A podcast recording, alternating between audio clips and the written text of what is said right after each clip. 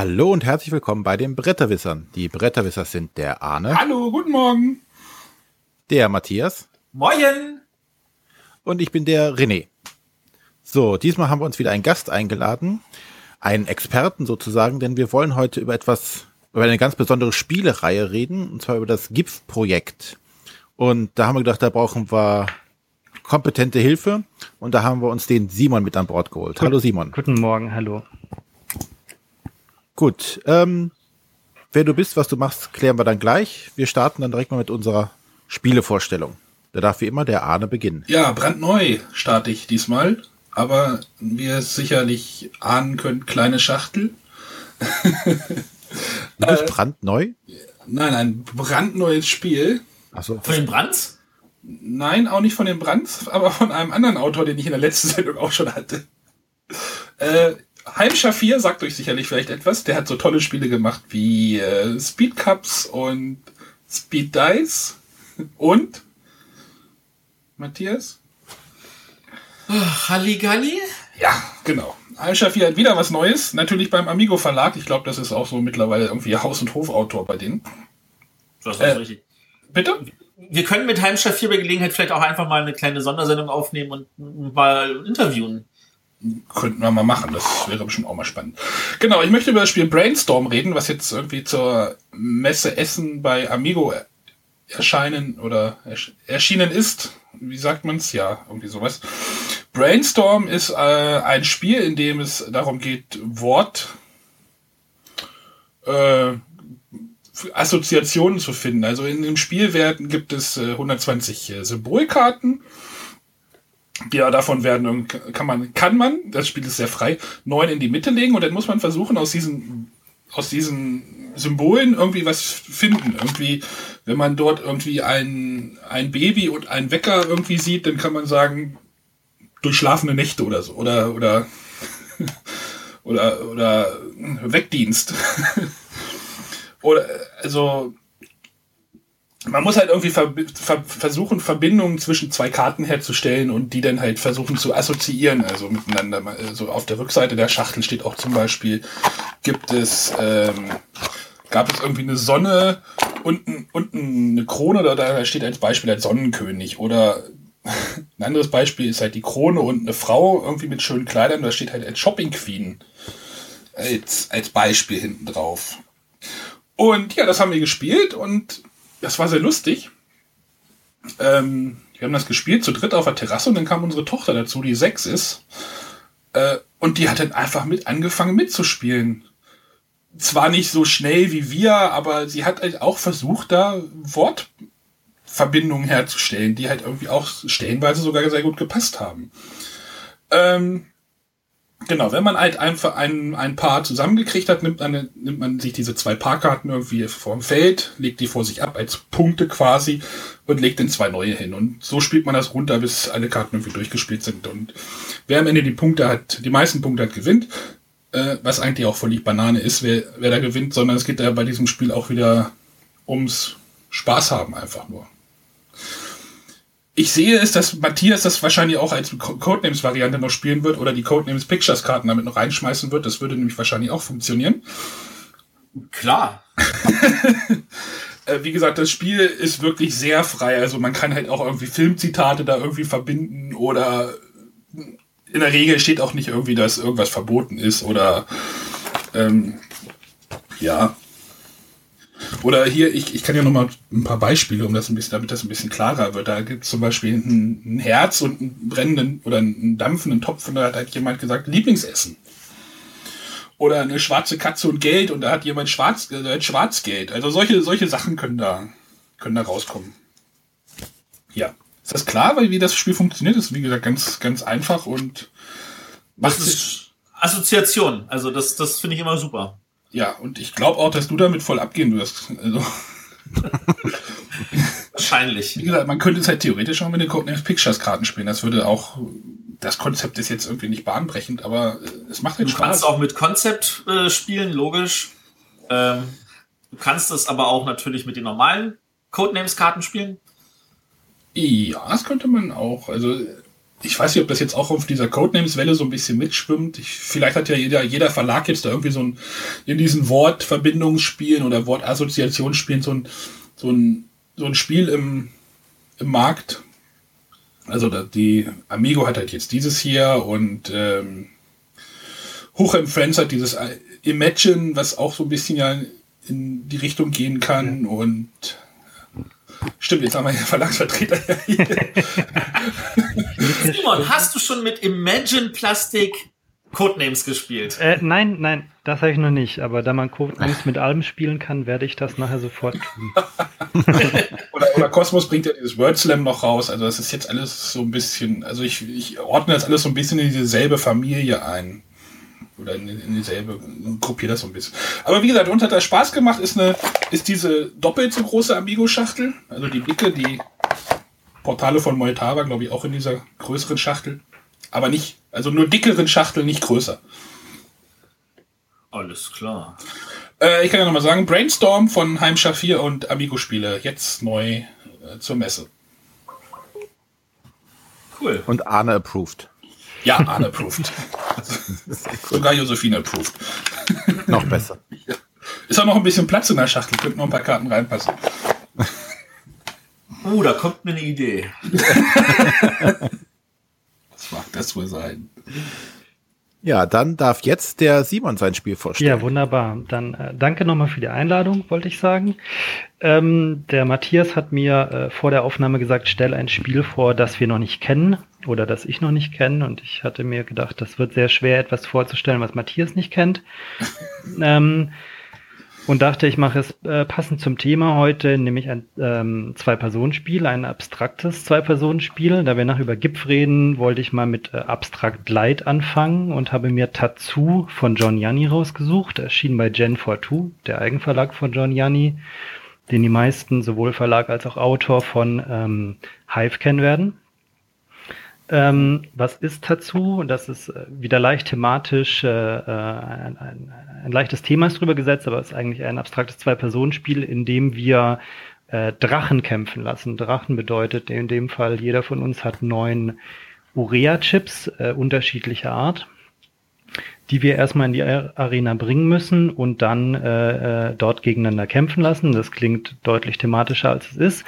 Wir, wir haben ein, ein äh, Spielbrett, das äh, erstmal in verschiedenen Stufen aufgebaut ist und das so ein bisschen so ein Metaspiel darstellt. Mir gefällt es grafisch schon sehr gut. Ähm, man hat das Gefühl, man ist äh, irgendwo im alten China oder so, sitzt über dem Brett und spielt dann ein abstraktes Spiel. Also wir spielen Chinesen, die ein abstraktes Spiel spielen. Das finde ich schon sehr schön. Links ist die Grafik für jeden Spieler auf, äh, auf seiner linken Seite ist die Grafik eines Holz, äh, einer Holzschale. Da sind meine Steine am Anfang drin. Dann geht es weiter, dann geht es weiter in die Mitte. Ähm, äh, vor jedem Spieler ist dann eine, eine Matte, eine Reismatte oder so. Das ist das, der Vorraum. Und dann kommt die eigentliche Arena. Das sind, ähm, das sind 24 Felder, wobei jedes Feld dann aus jeweils zwei Spielfeldern wieder besteht. Also das sind so ähm, Kartuschen und in jeder Kartusche sind zwei Spielfelder, ein, in, ein innerer Kreis und ein äußerer Kreis. Das heißt, wir spielen im Kreis. Ähm, zu Beginn des Spiels oder genau, vielleicht soll ich das noch erklären. Die Drachen, die wir haben, wir haben vier Rankendrachen, drei Wasserdrachen und zwei Feuerdrachen. Auch zu denen komme ich gleich. Zu Beginn des Spiels liegen in der Arena drei Rankendrachen. Der äh, weiße Spieler spielt gegen den Uhrzeigersinn, der rechte, äh, der schwarze Spieler spielt mit dem Uhrzeigersinn. Das Ganze wird angetrieben durch Würfel. Das heißt, wir haben so einen leichten Backgammon äh, ähm, Mechanismus drin. Wir würfeln mit zwei Würfeln und ziehen dann mit oder gegen den Uhrzeigersinn äh, diese Felder entlang, immer in der Mitte, solange bis ich auf einen anderen Stein treffe, entweder meinen eigenen oder einen fremden. Wenn ich auf einen eigenen treffe, dann setze ich meinen Chip in die zweite Reihe sozusagen, hinter meinen eigenen Chip und es passiert nichts. Das Feld ist voll, mehr kann nicht passieren. Wenn ich auf einen gegnerischen treffe, dann greifen die Sonderfunktionen meiner Drachen. Die Rankendrachen halten den Gegner, der im inneren Kreis ist, fest. Also ich sitze drauf und kralle ihn.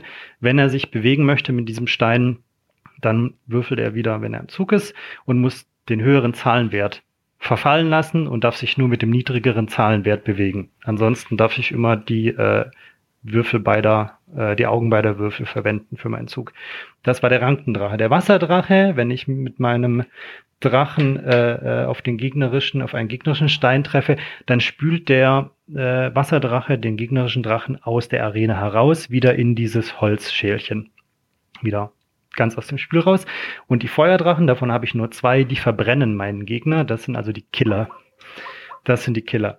Ähm, um meine Drachen in die Arena zu bringen, gibt es, äh, es sind immer drei, drei Felder, auf denen nichts passiert und dann jedes vierte Feld, die sind farblich markiert nach diesen, nach diesen äh, Drachenfarben, grün, blau oder rot. Und erst wenn ich auf einem Feld lande, das den entsprechenden Drachen aktiviert, kommt von dem Holzschälchen einer meiner Drachen auf die Vormatte. Und wenn ich da äh, wenn ich auf dieser Vormatte bin und dann eine 1, 2 oder 3 würfle mit einem meiner beiden Würfel, dann darf ich erst in die Arena. Das ist diese Dreiteiligkeit des Spielplans. Das gefällt mir schon sehr gut. Gepaart mit der Dreiteiligkeit der Drachen. Wie gewinne ich? Ich gewinne, wenn mein Gegner entweder keinen einzigen Chip mehr im, in der Arena hat. Denn wenn er keinen einzigen Drachen mehr da drin hat, dann kann er auch keinen weiteren aktivieren. Das heißt, er, fakt, er schafft es faktisch nicht mehr überhaupt noch ins Spiel zu kommen. Oder ich gewinne, äh, wenn ich alle Drachen einer Sorte meines Gegners eliminiere. Das heißt, alle vier Rankendrachen, alle drei Wasserdrachen oder die beiden Feuerdrachen. Und diese Dreiteiligkeit, dieses, ich kann nur im Spiel bleiben, wenn alle drei äh, Elemente da sind, das finden wir äh, nachher tatsächlich nochmal im, wahrscheinlich im weiteren Verlauf, wenn wir über GIPF oder die GIPF-Reihe sprechen. Und äh, das Ganze, diese Verzahnung finde ich sehr nett, aber am, am tollsten finde ich, dass es so, ein, so eine Light-Version eines ähm, abstrakten Spiels ist, nämlich dass es durch Glückselement getrieben wird. Das ist so ein bisschen Asien meets Backgammon-Spiel. Also ich bin völlig schockiert zu hören, dass es abstrakte Spiele mit Glückselementen gibt. ja, gibt es. Also, wenn wir es als abstraktes Spiel bezeichnen, ich würde sagen, ja. Ich meine, das ist vielleicht auch noch so ein, hier ist ein leichtes Thema drauf, aber ähm, ist ein Zwei-Personen-Spiel, schwarz gegen weiß. Ich glaube, man würde das auch als abstraktes Spiel bezeichnen.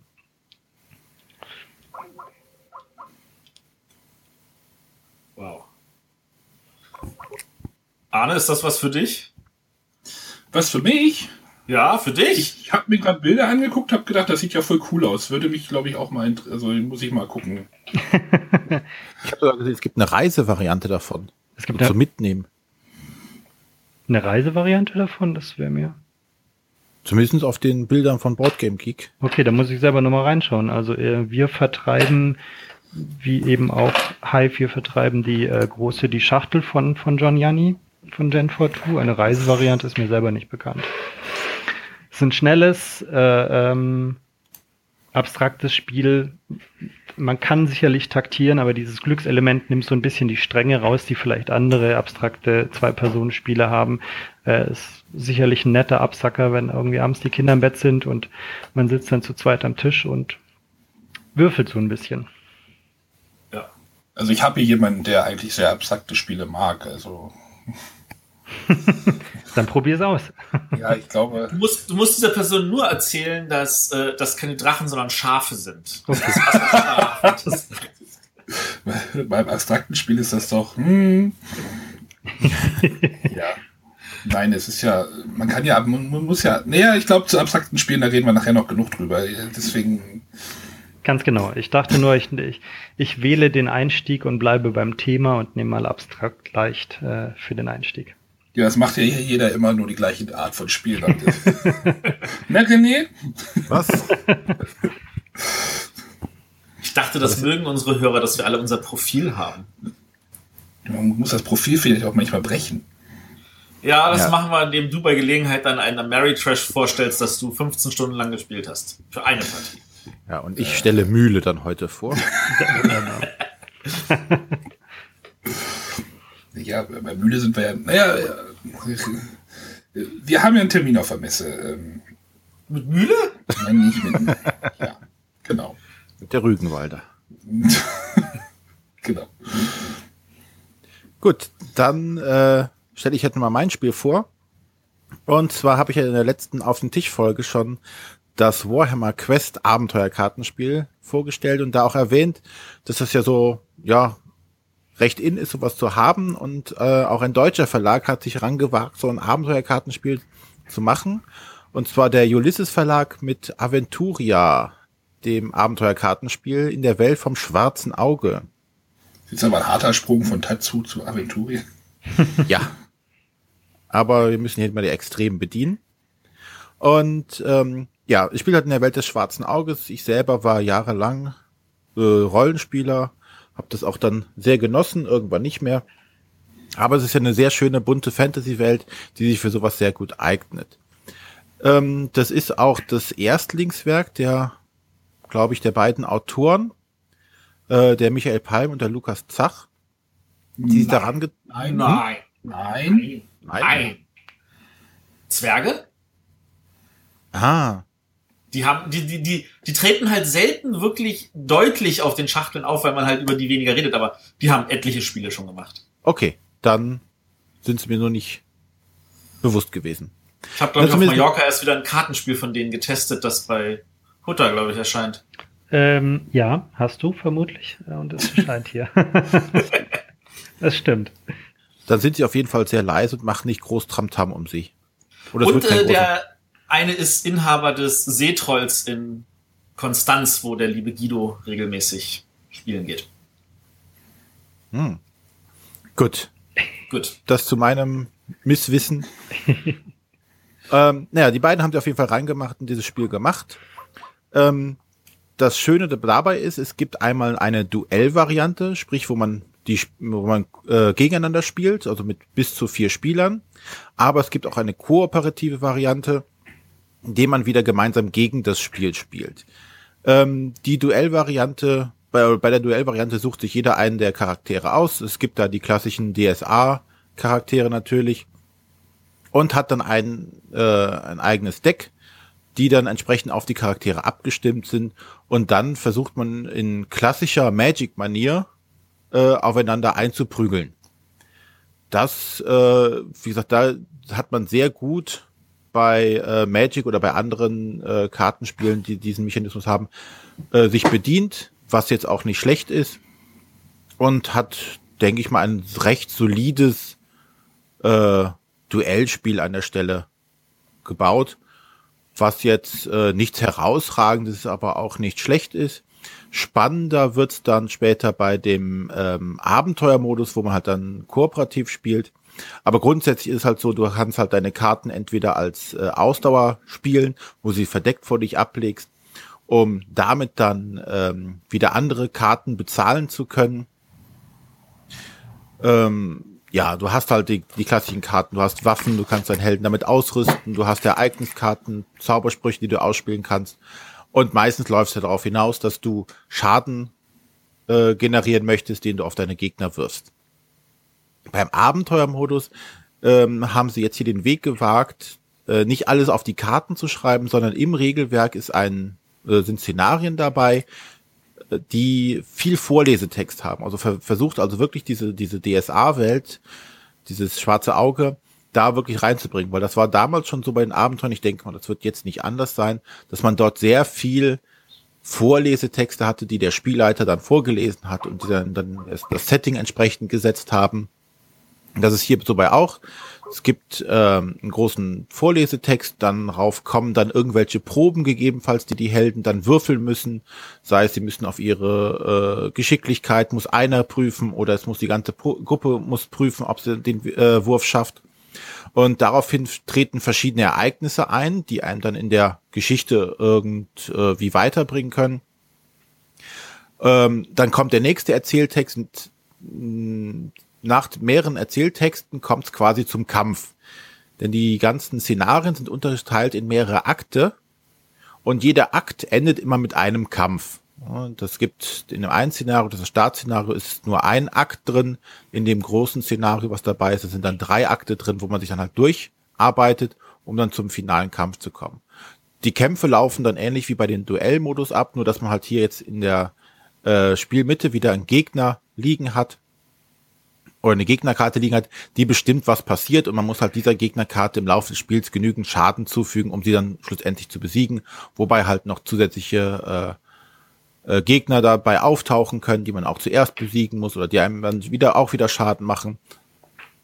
Ja, rundherum ist das eine recht gelungene Sache geworden. Wie gesagt, diesen Duellmodus finde ich jetzt persönlich weniger attraktiv, ähm, aber ist halt mit dabei, kann man auch gut spielen. Diesen Abenteuermodus finde ich halt sehr spannend, weil es halt versucht, diese, diesen Erzähleraspekt, also diesen Rollenspielcharakter halt aus der DSA-Welt mit zu überführen. Das Ganze ist auch sehr schön wieder illustriert mit den Grafiken, die wir jetzt aus der DSA-Welt kennen. Ja, die, die sowohl, sowohl Schachteln als auch die Karten ist auch vom, vom Material her sehr schön, sehr wertig. Also wie gesagt, gro im Großen und Ganzen eine, eine runde Sache.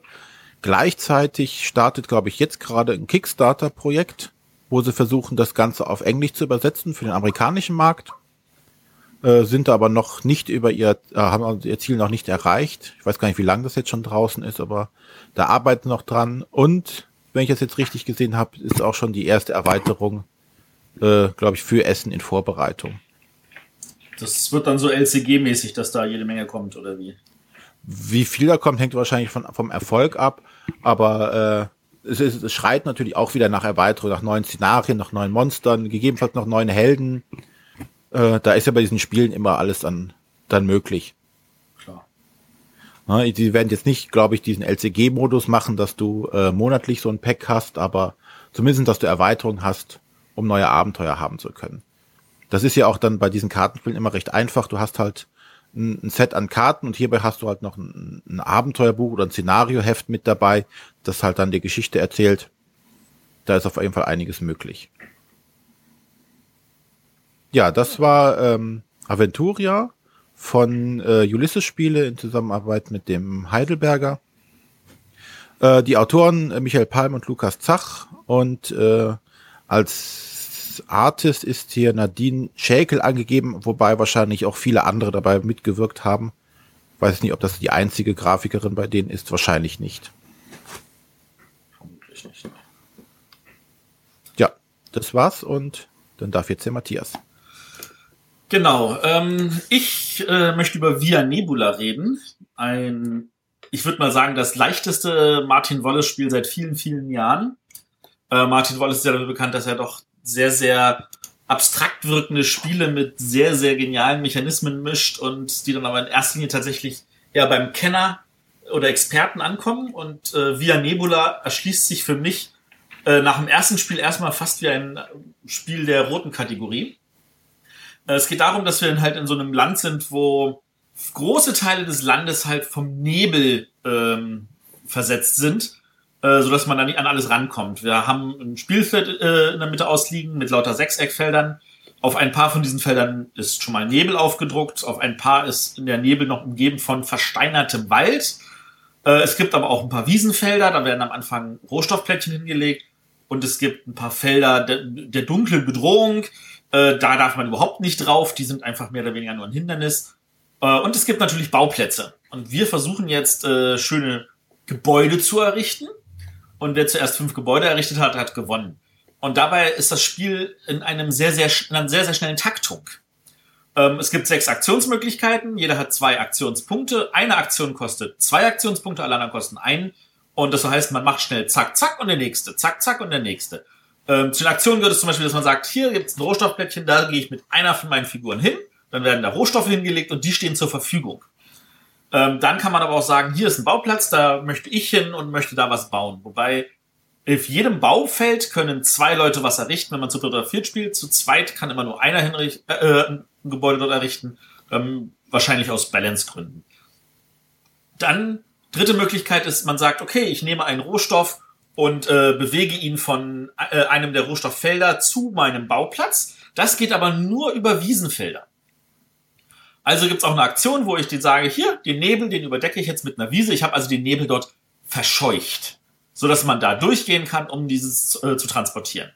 Und eine Möglichkeit ist es äh, zu sagen, hier, ich habe jetzt alle Rohstoffe für ein Gebäude. Da liegen nämlich Gebäudekarten aus, die kosten dann immer so zwei, drei, vier von den äh, fünf verschiedenen Rohstoffen, die es gibt. Ähm, da gibt es sowohl eine offene Auslage, aus der sich jeder bedienen kann, als auch eine persönliche Auslage, die jeder am Anfang auf die Hand bekommen hat. Ähm, das heißt, man gibt die Rohstoffe, die da drauf sind, weg, ähm, nimmt sich das Gebäude, kriegt eine Bonusaktion, kriegt zwei, drei, vier Siegpunkte und äh, stellt eins von seinen fünf Gebäuden hin und hat damit dann das Bauplättchen auch wieder frei, um es woanders hinzulegen. Und äh, eine äh, Aktion gibt's halt noch, mit der, äh, für die man zwei Aktionen braucht. Ist wie gesagt, wenn man auf den versteinerten Wald eine Wiese legen möchte, weil da muss man ja nicht nur den Nebel verscheuchen, sondern auch den Wald abholzen.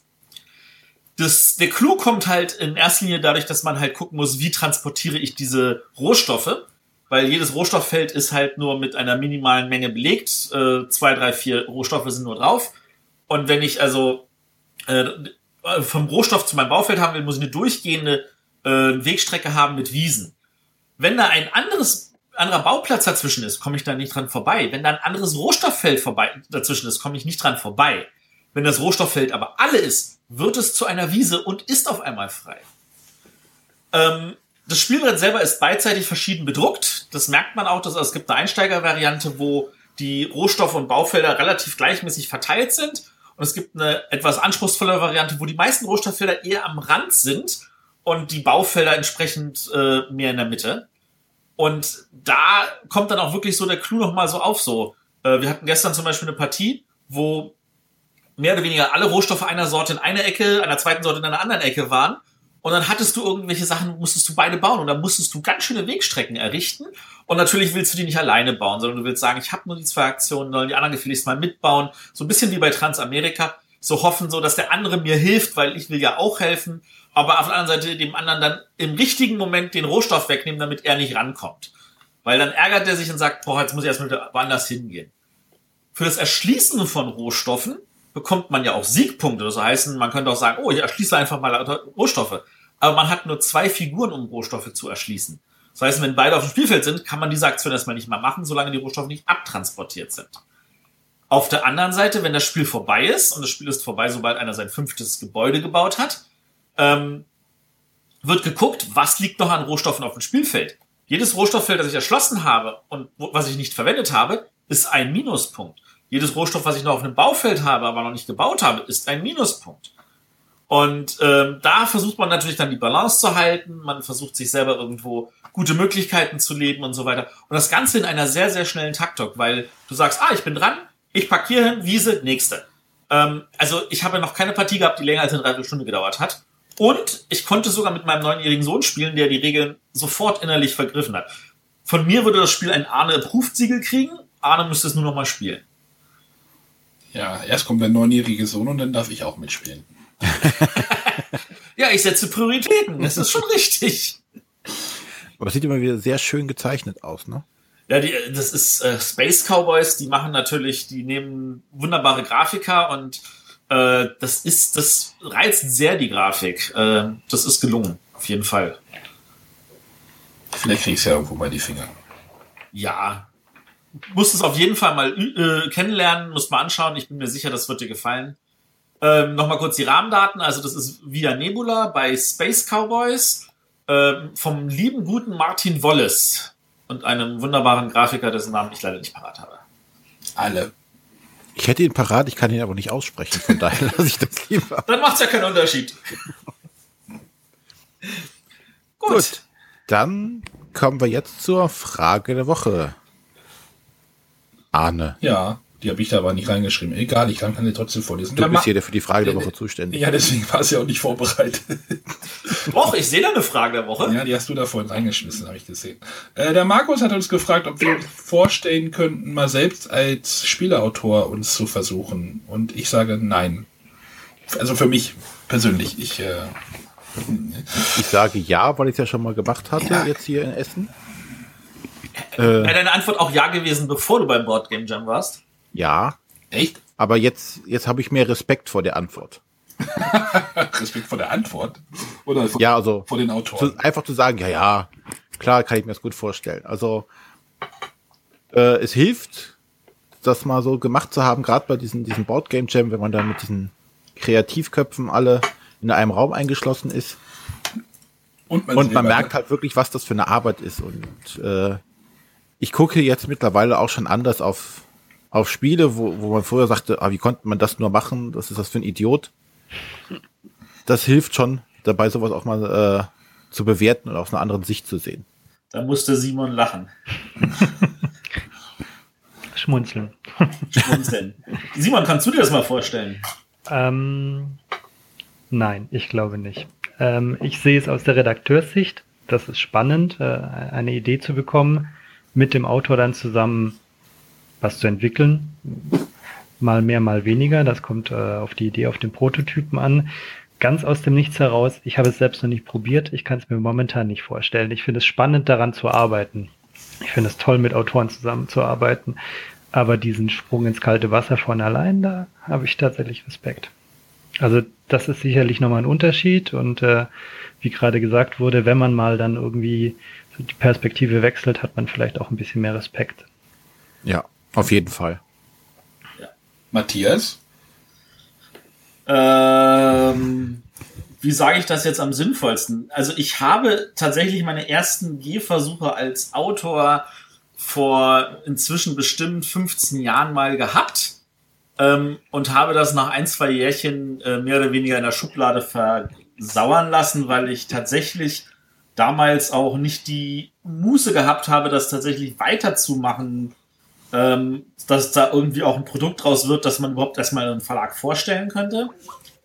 Ähm, heute fehlt mir glaube ich, einfach eher die Zeit dafür, aber ähm, ich könnte es mir vorstellen. Also an Ideen mangelt es mir nicht, aber das ist, man merkt, ich merke tatsächlich, dass es Arbeit mit einem Autor, dass dieses, dieses Tandem, wenn man da sich gegenseitig Sachen zuschubst und äh, dann also so eine Idee verbessert, dass mir das deutlich mehr liegt, als äh, allein im Kämmerchen was zu machen. Das natürlich nicht heißt, dass wenn ich nicht eine Idee irgendwo hätte, dass ich die nicht mit einem anderen Autoren auch vertiefen könnte, aber mhm. ich glaube, da fehlt mir momentan tatsächlich die Zeit für. Das kommt vielleicht auch ein bisschen auf die, auf die Arbeitsweise an. Ich weiß gar nicht, ob alle Autoren allein im Kämmerchen sitzen und äh, über die große Idee grübeln oder ob solche Sachen auch gerne in Gesellschaft entstehen.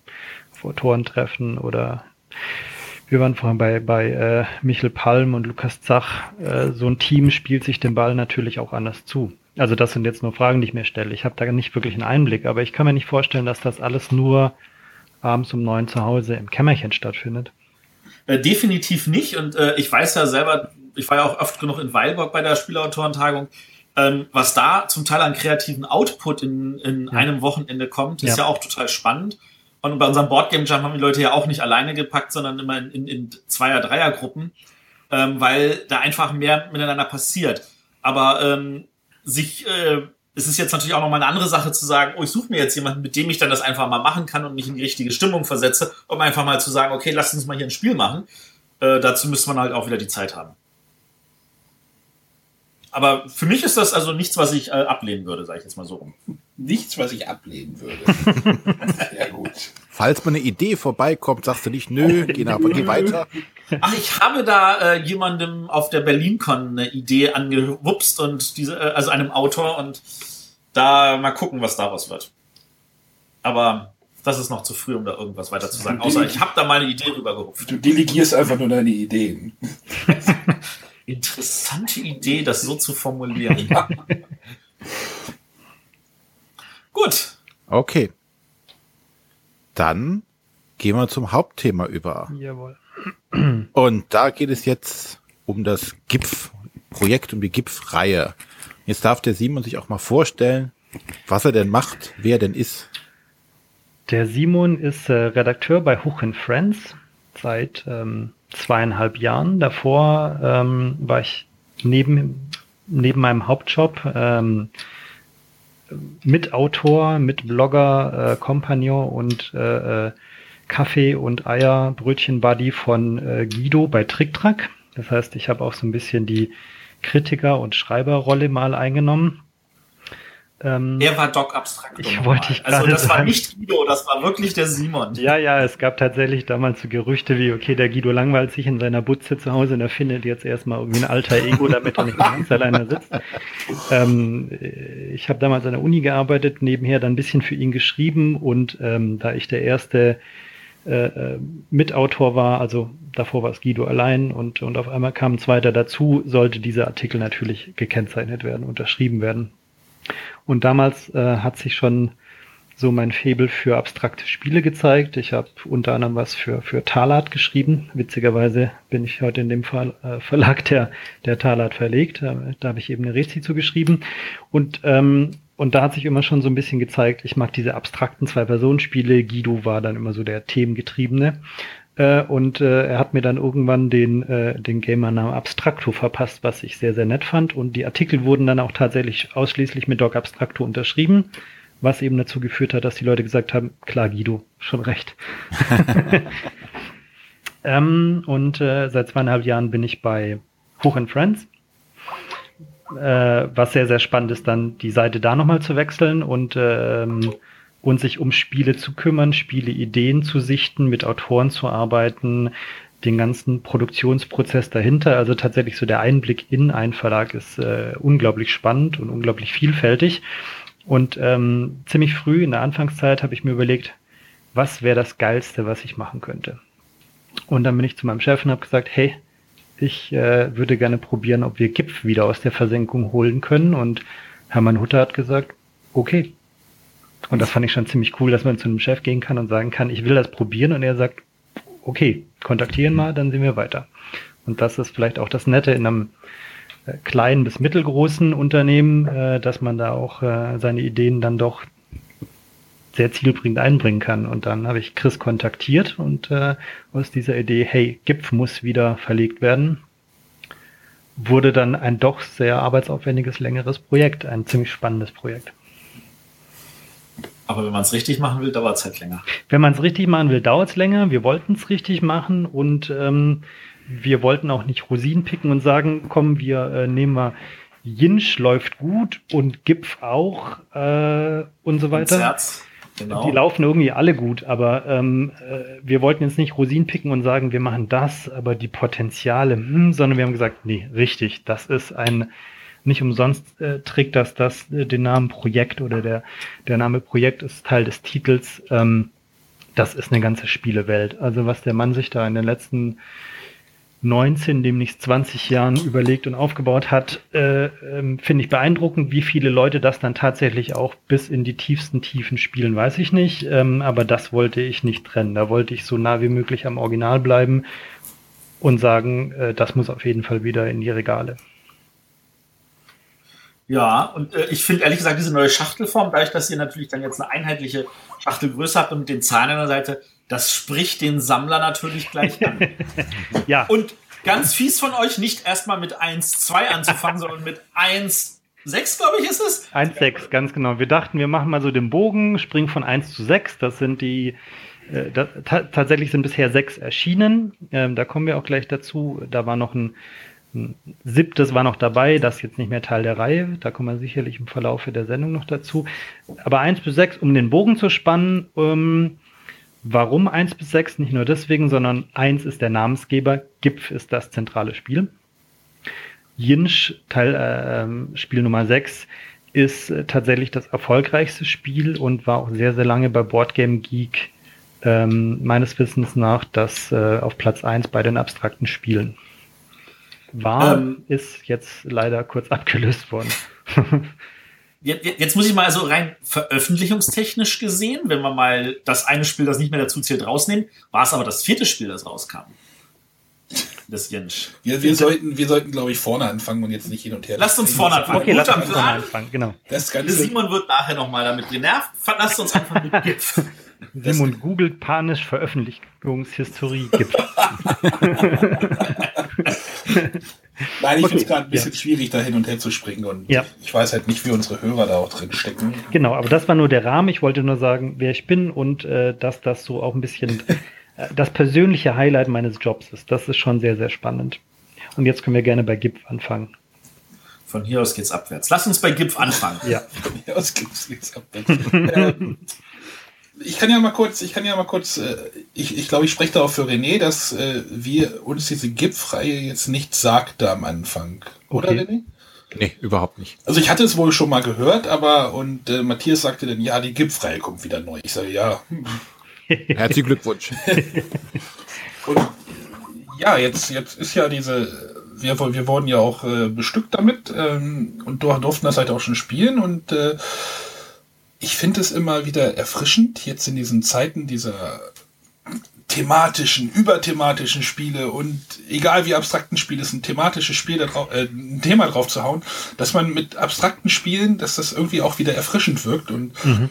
das hat mir bei diesem GIF jetzt, was ja eigentlich ähm, ich sag, ich weiß jetzt nicht, ob das jetzt böse ist, sondern das ist jetzt eine Kreuzung zwischen Mühle und viel gewinnt. Ähm, ich weiß nicht, ob es böse ist. Äh, man, Nein! ja, aber.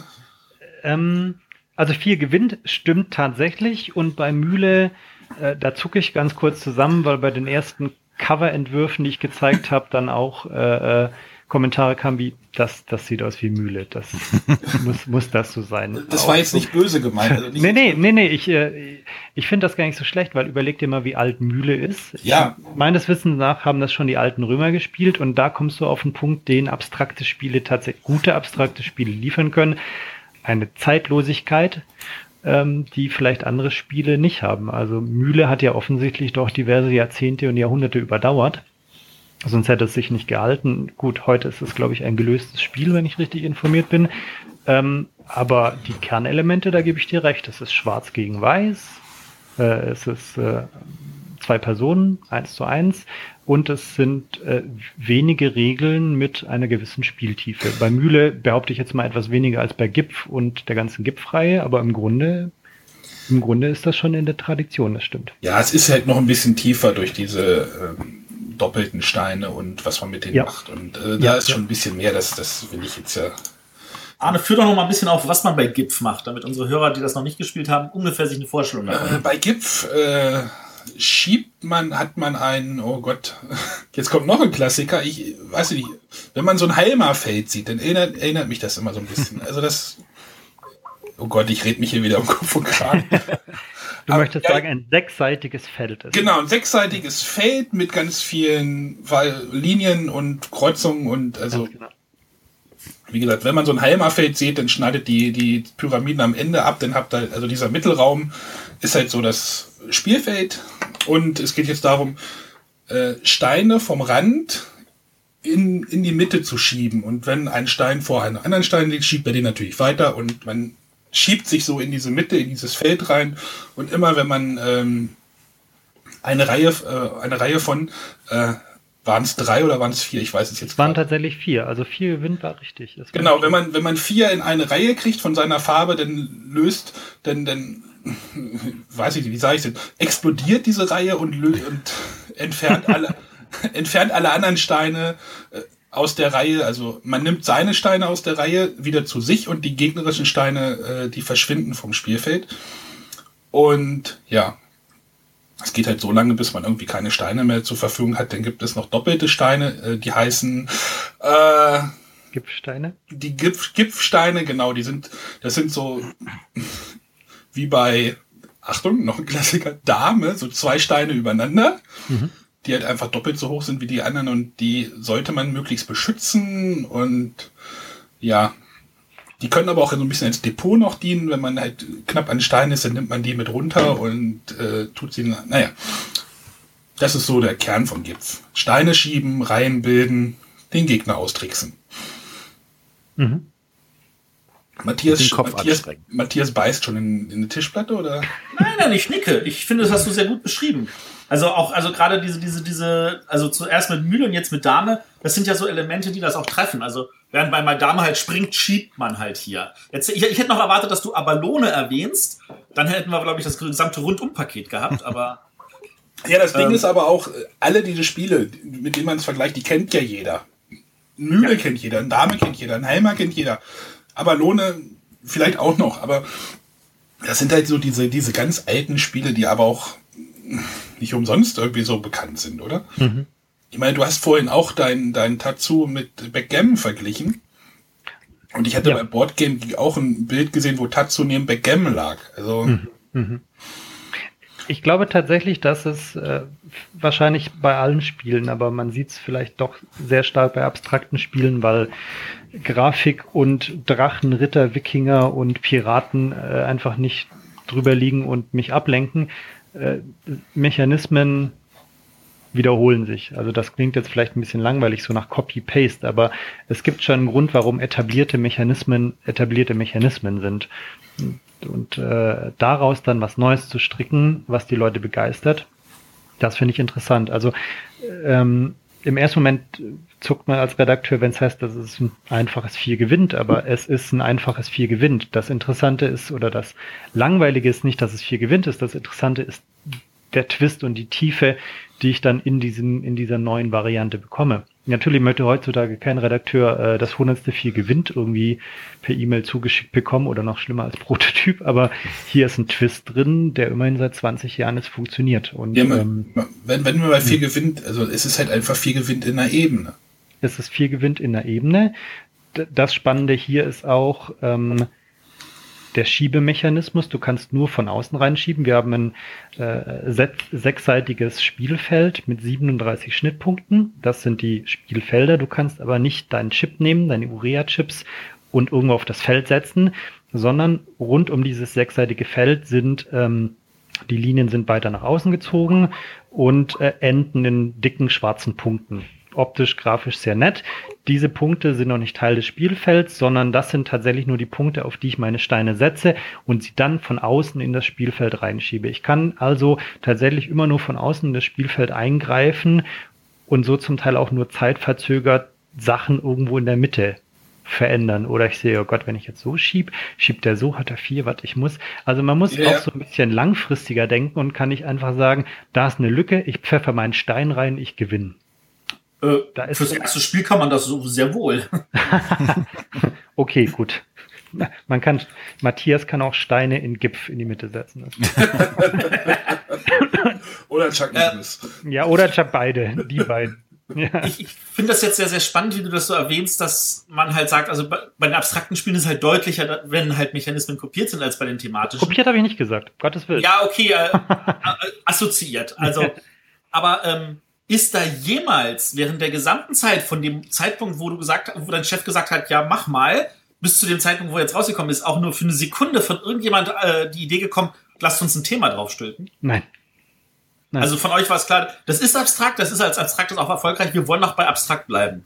Das ist, das ist nicht nur abstrakt, sondern das ist GIPF. Uns war von Anfang an klar, dass wir hier nicht ein paar äh, ähm, Spiele einkaufen oder wieder auflegen möchten, sondern dass wir hier ähm, eine in sich geschlossene Reihe kriegen, äh, die ziemlich beliebt und ziemlich etabliert ist und dass wir mit einem Autor zusammenarbeiten, der sich sehr, sehr lange überlegt hat, was er möchte. Und von Anfang an war uns klar, wir ändern, was nötig ist, um das, naja, frischer zu machen.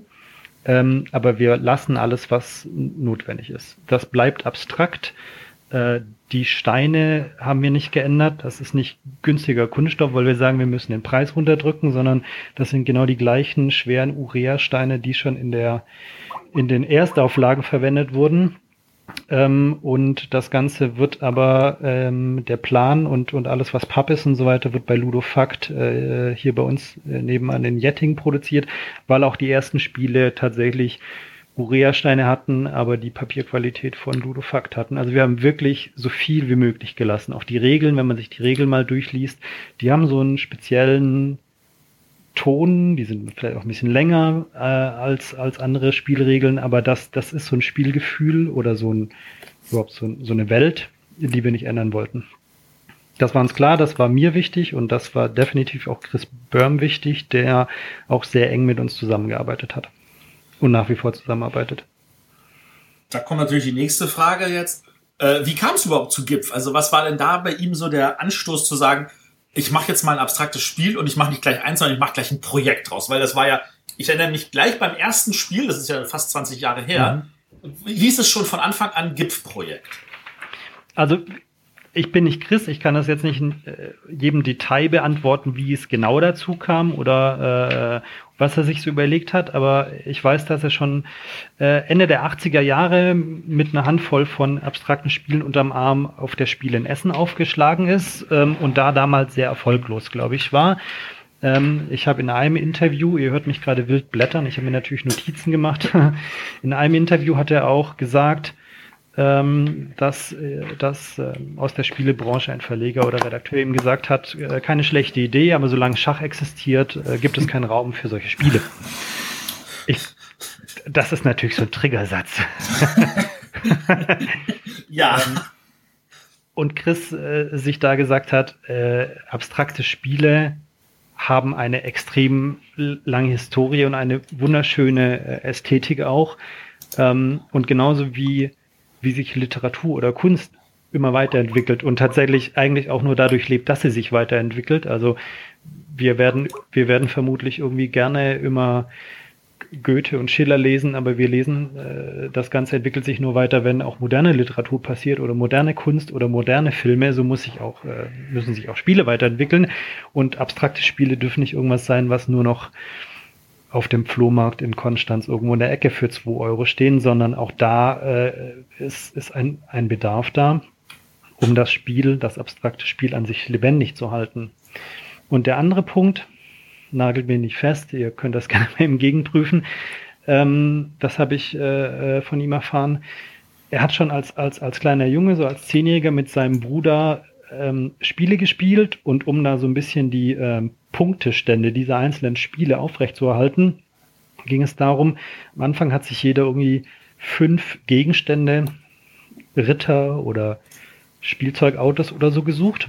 Die wurden dann aufgestellt auf dem heimischen Teppich, weil der wohl so ein bisschen aussah wie irgendwie eine Punkteleiste oder so, ein, so, so, eine Rennstrecke oder so. Dann wurde ein Spiel gespielt und der Gewinner dieses Spiels, der durfte dann sechs Würfel würfeln äh, und diese Würfe auf seine fünf Figuren verteilen. Bei sechs Würfeln bleibt einer übrig, das heißt, der schlechteste Wurf ging raus und der andere, der das Spiel verloren hatte, hat nur fünf Würfel bekommen. Also auch da ist schon so ein gewisser, äh, der Sieger konnte sich immerhin noch einen, äh, einen besseren Würfel raussuchen. Und danach ist das nächste Spiel losgegangen, das wahrscheinlich der Sieger beschlossen hat oder so entschieden hat. Und nach diesem Spiel kam dann wieder die Punktezählung. Das heißt, wir hatten da schon so eine Art Metaspiel und wenn wir ehrlich sind, zieht er das als Erwachsener dann doch sehr konsequent in seinem GIF-Spiel durch. Zum einen mit GIF als zentrales Element dieser Reihe und zum anderen, da kommen wir nachher sicherlich noch drauf, diese Potenziale und das ist was Besonderes in dieser Reihe, die äh, Extrasteine, die dann ein Spiel mit dem anderen Spiel verbinden. Also ich kann dann Potenziale aus äh, ähm, Yinch auf dem Gipfbrett spielen und wenn ich diesen Stein spielen möchte, dann muss ich gewisse Voraussetzungen erfüllen. Das ist tatsächlich, wenn man das spielen möchte, man muss das nicht spielen, aber wenn man das spielen möchte, gibt es eine Tiefe hin, die sicherlich mehr als Abendfüllen sein kann. Habe ich die Hast du, hast du jemals äh, ein Spiel mit allen Potenzialen gespielt? Nee. nee, mit allen muss man vorstellen, du spielst dein GIF und dann hast du Potenziale von äh, fünf weiteren Spielen. Oder sechs. Oder sechs. Ja, naja, äh, also ähm, Tamsk hat ja auch Potenziale. Tamsk ist nicht mehr Teil der Reihe. Also du hast dann noch äh, Zerz und Won, Jinsch und Pünkt. Genau. Ganz genau. Das heißt, Zar hat keine bekommen, Tamsk ist nicht mehr Teil der Reihe. Ähm, nee, mit, wenn du es mit allen spielst, das wird auch tatsächlich in den Potenzialen nicht unbedingt empfohlen, das am Anfang zu machen. Ich würde auch empfehlen, legt euch das Brett hin, zum Beispiel GIF und spielt das erstmal in der, in der ersten einfachen äh, Version in der Basisversion. Am besten noch ohne, ohne Gipfsteine, ohne diese doppelstöckigen. Erstmal so ein bisschen sich an das Spiel rantasten und sagen, okay, das ist tatsächlich meine Art von Spiel. Und wenn es meine Art von, Art von Spiel ist, dann die nächsten Regeln lesen. Das sind dann einfach nur noch zwei, drei Zusatzsachen mit diesen Gipfsteinen, also mit diesen ähm, äh, Doppel, mit diesen, mit diesen Spieletürmchen bestehend aus zwei. Also das ist zwar schön, wenn du sagst, das ist nicht empfohlen. Aus persönlicher Erfahrung weiß ich, wenn man Leuten sagt, such dir nur eine oder zwei Erweiterungen von Carcassonne aus, mit denen du spielst. äh, dann interessiert das die Leute ein, Google-Hupf und äh, sie nehmen trotzdem einfach alles und im Notfall sitzen sie drei Stunden an einem Spiel. Also ihr dürft das gerne auch mit allen Potenzialen äh, äh spielen und dann gerne ähm, Kommentare und Erlebnisberichte an unser Marketing schicken. Ich finde das, ich finde das spannend. Also das sollen Leute auf jeden Fall machen. Warum nicht? Nur ähm, die Gefahr besteht natürlich, wenn ich sofort zu viel möchte, dass ich mich überfordern sage, was für ein Mist. Und vielleicht sollte ich äh, bevor ich, bevor ich plane, äh, bei einem 24-Stunden-Schwimmen mitzumachen oder, oder in den größten See der Republik zu hüpfen, sollte ich erst schwimmen lernen und, und dann erst sagen, und jetzt ziehe ich mir die 10 Kilometer rein. Jetzt, jetzt ansonsten, wir appellieren an wir, wir sollten, ansonsten geht dir die Luft aus und dann hast du irgendwie keinen Bock mehr. Wir sollten jetzt aber, ich, ich bin hier irgendwie gerade, glaube ich, die Stimme der Hörer. Was, was, was zeichnet denn diese, ihr redet jetzt gerade von Potenzialen und irgendwie was ja, und hä? Wir springen, Entschuldigung. Genau, genau. Ich versuche das jetzt mal gerade wieder ja. Also, wir hatten ja vorhin gesagt, diese, das, das ist ja nicht nur GIF, sondern das GIF-Projekt. Ganz genau. Fangen wir, fangen wir, fangen wir erstmal da vorne an. Dieses, also GIF ist quasi die Basis von diesem Projekt. GIF war das erste Spiel, das rauskam, genau. Ende der 90er, 97. Und das ist das Spiel, das wir gerade beschrieben haben. Äh, sechsseitig mit diesen genau. Schnitt, die Schnittpunkte sind die Spielflächen und diese schwarzen Punkte außen, das sind meine Startfelder und ich schiebe rein. Das ist eine interessante vier gewinnt variante Beim ersten Spiel sagt man okay und dann entdeckt man die Tiefe. Da muss man noch gar nicht das ganze Projekt entdeckt haben. Genau. Man kann das tatsächlich wirklich als aktuell als ähm, kann und sollte als sechs eigenständige Spiele verstehen. Genau, du redest jetzt gerade schon von sechs Spielen. Also jetzt äh, geht es ja Richtung Projekt. Es gibt Ganz ja genau. Ähm, Matthias hat hier in unserem Ablauf auch die, die Zeit, äh, die Jahreszeiten, wann die ursprünglichen Spiele jetzt rausgekommen sind. Also es gab halt GIPF, das war sieben, um 97. Ja. Dann das damals auch von Schmidt rausgebracht und es war auf der Empfehlungsliste der Jury. Ja, ursprünglich tatsächlich ursprünglich von ihm selber rausgebracht. Da, das, äh, es, es tut mir leid, dass wir so springen, aber da muss ich nochmal zurückgreifen. ähm, äh, ich glaube, dieses äh, nettes Spiel, aber solange es Schach gibt, äh, gibt es keinen Markt für weitere abstrakte Spiele, was wohl so ein Tenor Ende der 80er oder in den 80ern war. Ähm, das hat tatsächlich auch dazu geführt, dass äh, Chris erstmal gezwungenermaßen Eigenverleger wurde. Das ist nichts, was er angestrebt hat, um Ruhm und Ehre zu sammeln. Er versteht sich als Spieleentwickler und dieser Eigenverlag Don Co., da sind die Spiele zuerst ähm, verlegt worden, damit er überhaupt seine Spiele verlegen kann. Und, und jetzt äh, kam, kam dann so ab 97, ich gucke jetzt gerade, wann das letzte rauskam, so im 10-Jahres-Abstand kamen jetzt äh, fünf weitere Spiele in diese Reihe. Ganz genau, ja. Ähm, Ganz genau.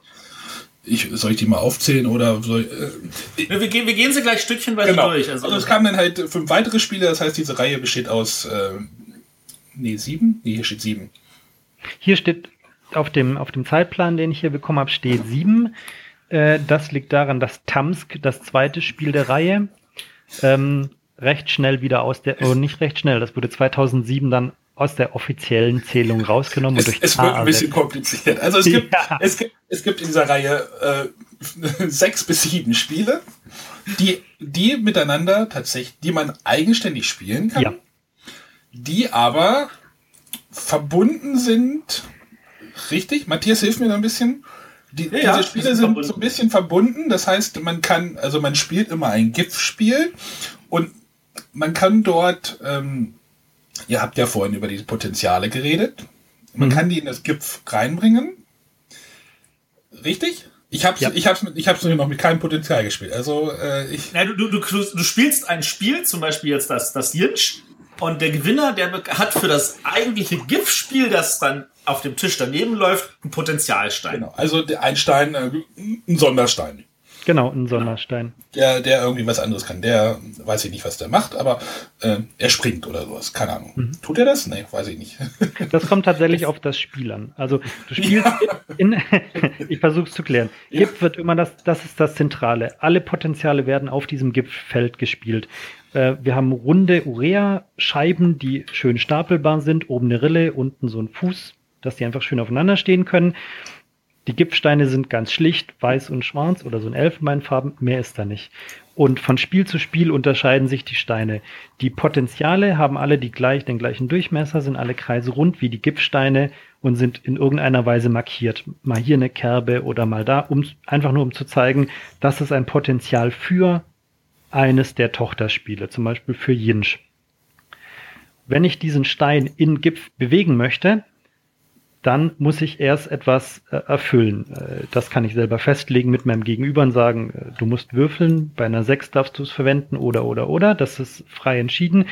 Die Regeln äh, schlagen aber vor, wenn ich diesen Stein bewegen möchte, muss ich zuerst eine, also den, das Gipfpotenzial auf dem Gipfbrett verwenden möchte, dann ähm, muss ich eine Partie Jinsch spielen und gewinnen.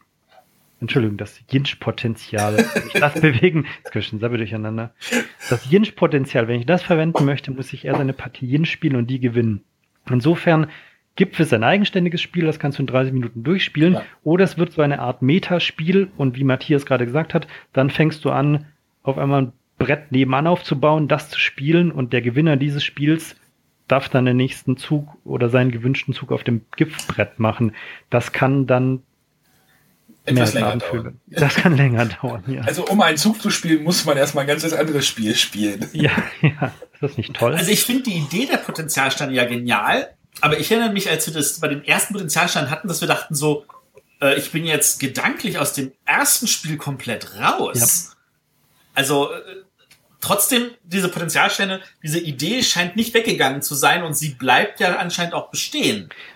Ähm, also ich muss zugeben, ich habe jetzt auch nicht, äh, ich bin jetzt nicht jahrelanger ähm, äh, leidenschaftlicher Spieler der Potenziale. Ich habe das mal probiert, fand das sehr spannend. Aber das musst du, also das zieht sich dann einfach auch, das, das geht lang. Trotzdem denke ich, Matthias hat recht. Das ist, also ich finde die Grundidee spannend, dass diese Spiele zusammenhängen und dass sich, äh, dass da Verknüpfungen stattfinden und zwar zum Teil sehr, sehr komplexe Verknüpfungen. Da war auch nicht groß Diskussion hier im Verlag, ob das gemacht wird oder nicht. Wir wollen, auch wenn das nur eine kleine Fangemeinde ist, die wirklich so tief in die Reihe reinfuchst, wir werden auch diese Potenziale, das ist der Plan, ähm, wieder auflegen. Einfach nur, um tatsächlich diesen Seriengedanken beizubehalten. Wir wollten ja nicht Rosinen poolen und sagen, die drei bringen wir raus, die sind cool, der Rest weiß ich nicht, sondern wir wollten ja die Serie wieder aufleben lassen. Dazu gehört auch dieses Element. Genau, das ist jetzt halt so dieser, die ganz besondere Besonderheit, also die besondere Besonderheit ja. dieser Reihe, weil sonst wäre es halt einfach irgendwie nur, weiß ich nicht, eine Reihe von abstrakten Spielen. Das ist richtig. Also ja. das, das macht aus der Reihe ein Projekt. Das macht. Ähm, Entschuldigung. Ich, ich würde jetzt mal kurz unterbrechen und kurz Tamsk vorstellen, von dem wir jetzt mehrmals geredet haben. Ähm, und dann vielleicht auch kurz darauf eingehen, warum ich glaube, dass es sinnvoll ist, dass es nicht mehr dabei ist. Ähm, bei Tamsk ist es so, dass die beiden Spieler, äh, du hast ein großes Plastikbrett, auch dieses so ein sechseckiges, ähm, wo du versuchst, so runde Scheiben unterzubringen. Und deine Spielfiguren sind Sanduhren. Und du, wenn du dran bist, also du bewegst halt die Sanduhr und dann drehst du sie halt um und jede Sanduhr, die durchgelaufen ist, ist ein toter Stein. Und da sieht man dann auch schon den großen Unterschied von Tamsk zu den ganzen äh, zu normalen abstrakten Spielen. Äh, ich mache hier, ich mache da, ich mache hier, ich mache da entweder ich schaffe es nicht nachzudenken oder ich bin ein Superhirn oder meine Zeit ist tot und das Spiel ist in allen Fällen irgendwie nach fünf Minuten vorbei. Und das finde ich, das hat irgendwie so nie gepasst.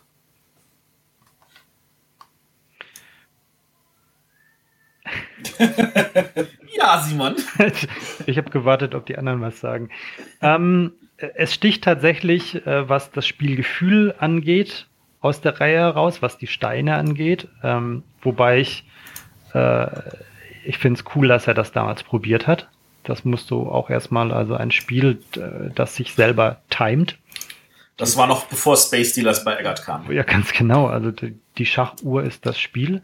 Ähm, aber es unterscheidet sich eben bis auf einige Elemente doch, doch so stark von GIF, dass er es dann irgendwann äh, aus der Reihe genommen hat, unter anderem auch produktionstechnisch. Also äh, Sanduhren laufen dann doch gerne mal irgendwie unterschiedlich lang. So 90 Sekunden sind nicht immer 90 Sekunden. Und äh, dieses Spiel zu produzieren, ich habe jetzt nie nachgefragt, was das gekostet hat, äh, wird vermutlich in der Produktion teurer gewesen sein oder aufwendiger gewesen sein als die anderen. Also auch die Schachtel war ja damals größer. Oh ja. Ähm, und das waren, es gab verschiedene Gründe, warum es dann aus der Reihe genommen wurde, aber es wurde aus der Reihe genommen und ersetzt durch das jetzt, äh, durch das letzte Spiel, das erschienen ist 2007, das, um jetzt wieder zur Verwirrung beizutragen, aber jetzt offiziell als Spiel 2 gilt, weil es eben Tamsk ersetzt hat. Ich glaube, wir müssen für die Zuhörer einfach mal ganz kurz so eine Zeittabelle auf dem Monitor einblenden. Das läuft dann später im Videotext durch. Seite 738. Ja, ganz genau. Also Tamsk erschien 1998 das erste Mal, Zare erschien 2007 und hat dann Tamsk ersetzt. Also Tamsk war neun Jahre lang Ka äh, Kanon und ja. jetzt schon weitere neun Jahre lang kein Kanon mehr. Ähm, aber ich denke, das ist, äh, ihr werdet das auch nicht rausbringen, das Tamsk, oder?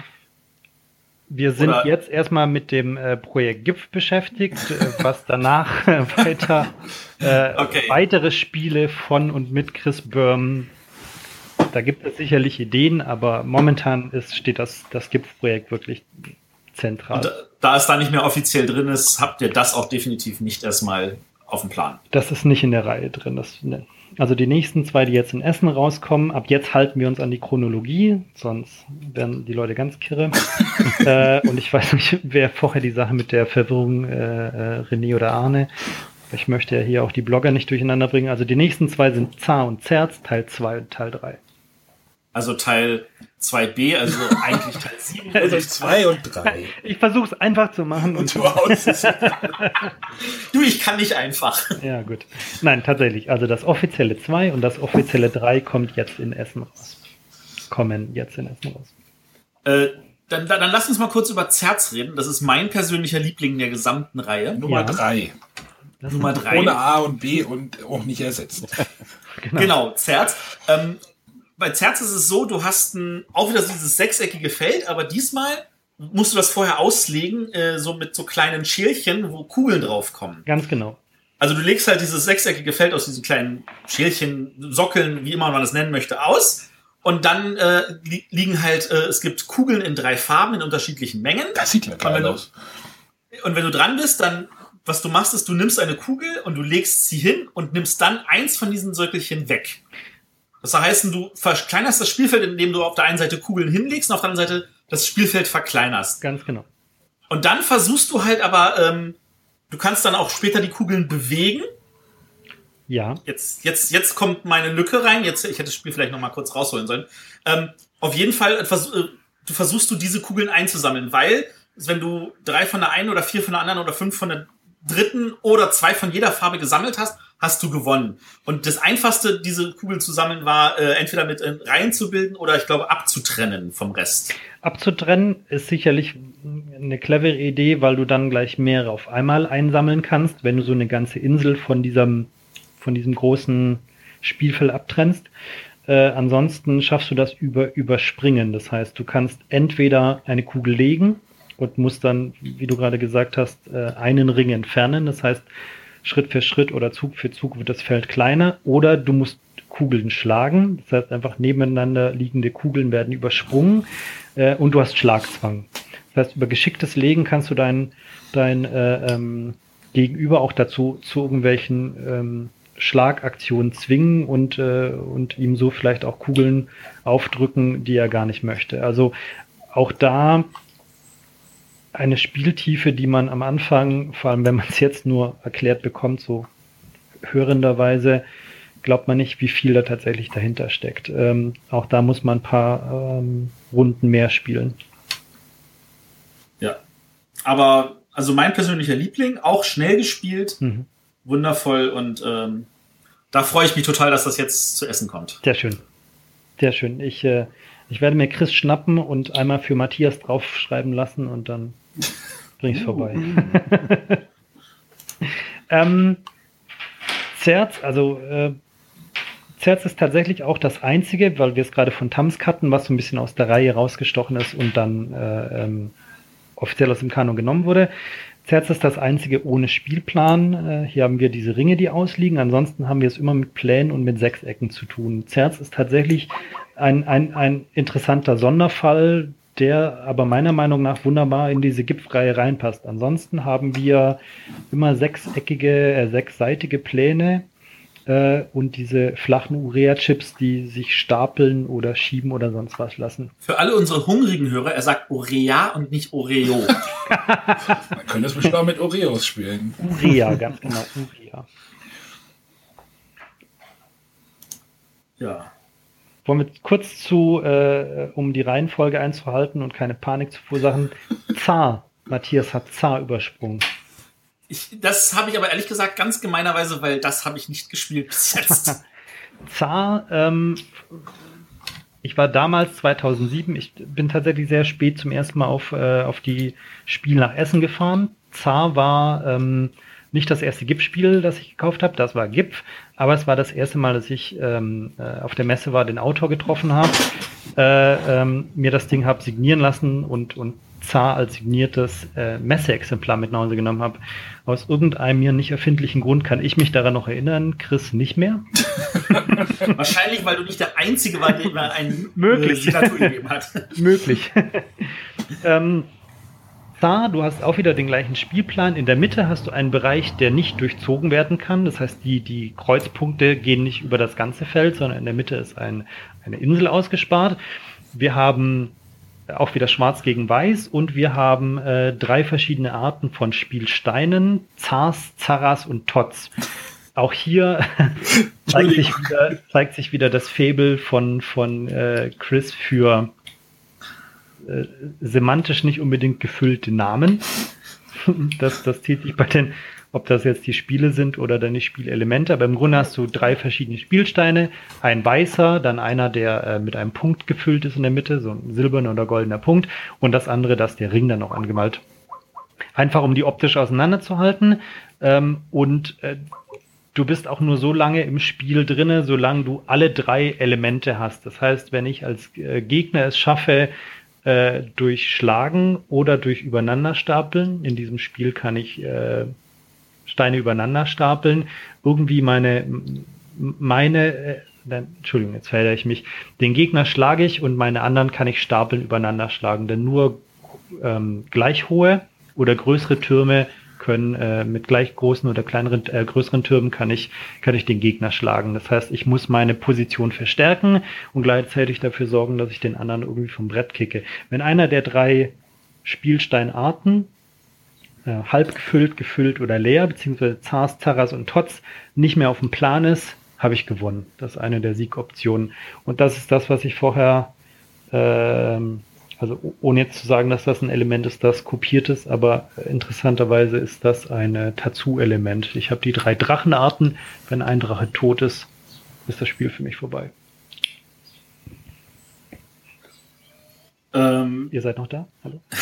Wir sind noch da, äh, weil du gerade jetzt auf dieses schönen Namen gekommen bist. Das ist interessanterweise, ähm, alle Spiele haben ja genau fünf Buchstaben bis auf GIF, das hat vier. Ja. Als, als, äh, wobei man natürlich sagen könnte, das ist ja ein GIF P, P für Projekt.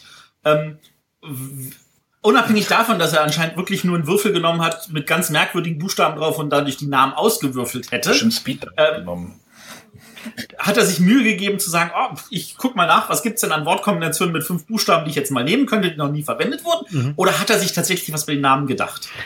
Also er hat sicherlich keinen Würfel genommen und einfach mal wild irgendwas zu. Das mag so wirken, aber ähm, wir sind jetzt gerade beim aktuellen Projekt nicht wir, er war auf Namenssuche und das war jetzt nicht in so einer Bierlaune mal schnell irgendwie Buchstaben, äh, weiß nicht, Konsonanten und Vokale zusammenwürfeln, sondern äh, ähm, er denkt sich da was, das interessant ist, aber so abstrakt seine Spiele sind, und da möchte er wirklich keinen, kein, äh, in irgendeiner Weise keinen thematischen Zugang haben. So abstrakt sollen auch die, die Namen sein. Was ich vorher gesagt habe, da ist semantisch tatsächlich nicht allzu viel drin.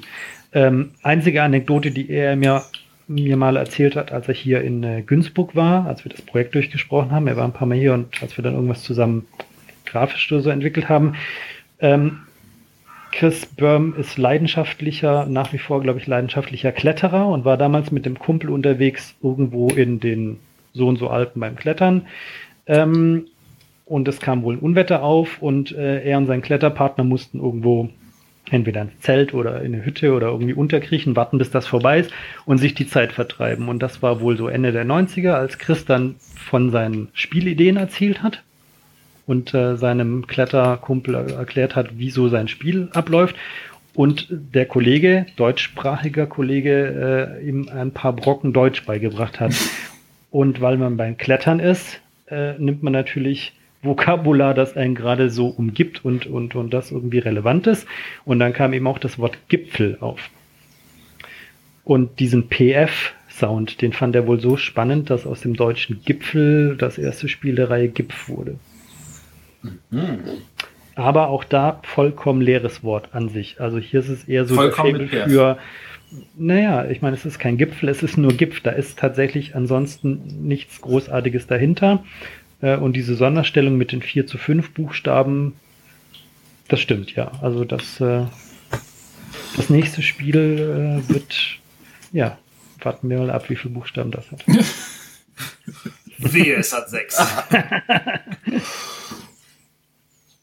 okay, ähm, dann kam 2001 Dwon und das war das erste Spiel, das dann wieder nur er alleine rausgebracht hat, weil äh, wenn ich es richtig mitbekommen habe, hatte sich dann Schmidt in Deutschland zurückgezogen und hat mhm. gesagt, nee, das funktioniert bei uns nicht.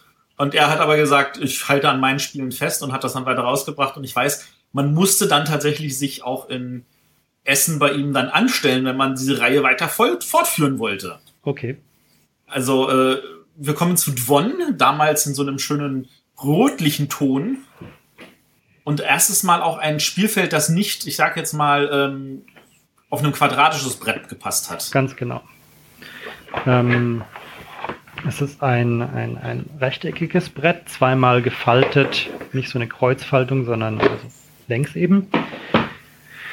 Ähm, es ist wieder ein klassisches Schwarz gegen Weiß äh, Spiel und, und grob zusammengefasst kann man sagen, es ist ein Stapelspiel, äh, bei der die Turmhöhe meine Zuglänge beeinflusst. Das heißt, je höher der Turm ist, umso weiter muss ich ziehen. Muss ich nicht, kann ich. Das bedeutet aber im Umkehrschluss auch wieder, dass ich, äh, je weiter die Partie geht, umso mehr enge ich meine Zugmöglichkeiten ein. Der Clou war, es gibt ähm, so und so viele schwarze und so und so viele weiße Ringe und es gibt drei Dwon-Steine oder Ringe und ähm, ich muss immer Kontakt zu denen halten. Die müssen in die Türme eingebaut sein oder die müssen über direkt in der Nachbarschaft oder ähm, in Reihe oder so in diesem Feld liegen, in dem ich meinen Turm habe. Steine oder Steintürme, die nicht mit einem Dwonstein in Verbindung standen, wurden vom Brett genommen. Ähm, bei Dwon oder von Dwon aus kann man vielleicht auch, also was würde ich gerne nochmal aufs, aufs ganze Projekt kommen, was ich sehr spannend finde, ist, dass man immer eigene Züge schränken auch immer sehr, sehr stark ein. Bei Dwon ist es die Zuglänge in der ich mich sehr schnell in eine Sackgasse manövrieren kann. Bei ähm, sonst, nee, ich greife wieder vor. Bei anderen Spielen, auf die wir nachher kommen, Jinsch ist tatsächlich mein Lieblingsspiel, weil ich hier dieses Gewinnen und, äh, und Einschränken äh, kann ich am, am, am klarsten ähm, beschreiben. Das ist tatsächlich spannend, wie ich Punkte mache und gleichzeitig mal meine Position auf dem Spiel schwäche. Das finde ich, das finde ich unheimlich spannend. Okay.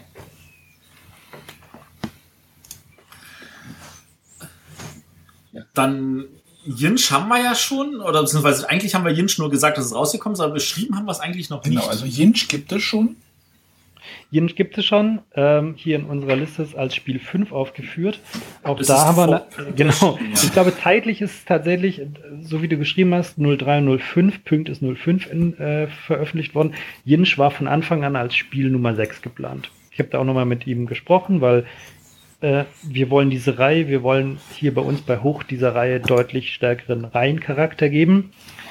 Das ist für uns vielleicht einfacher, als es damals war, weil die Spiele jetzt alle vorliegen und wir sagen können, okay, wir können jetzt tatsächlich, wir beschäftigen uns mit dem Projekt auf einmal und können sagen, okay, wir, wir passen grafisch und vom, vom Schachteldesign und so, wir können das alles aneinander anpassen. Diese ganze Veröffentlichungsgeschichte, die Chris so im Laufe der 20 Jahre durchgemacht hat, die äh, oder die Schwierigkeiten, die stellen sich uns einfach gar nicht.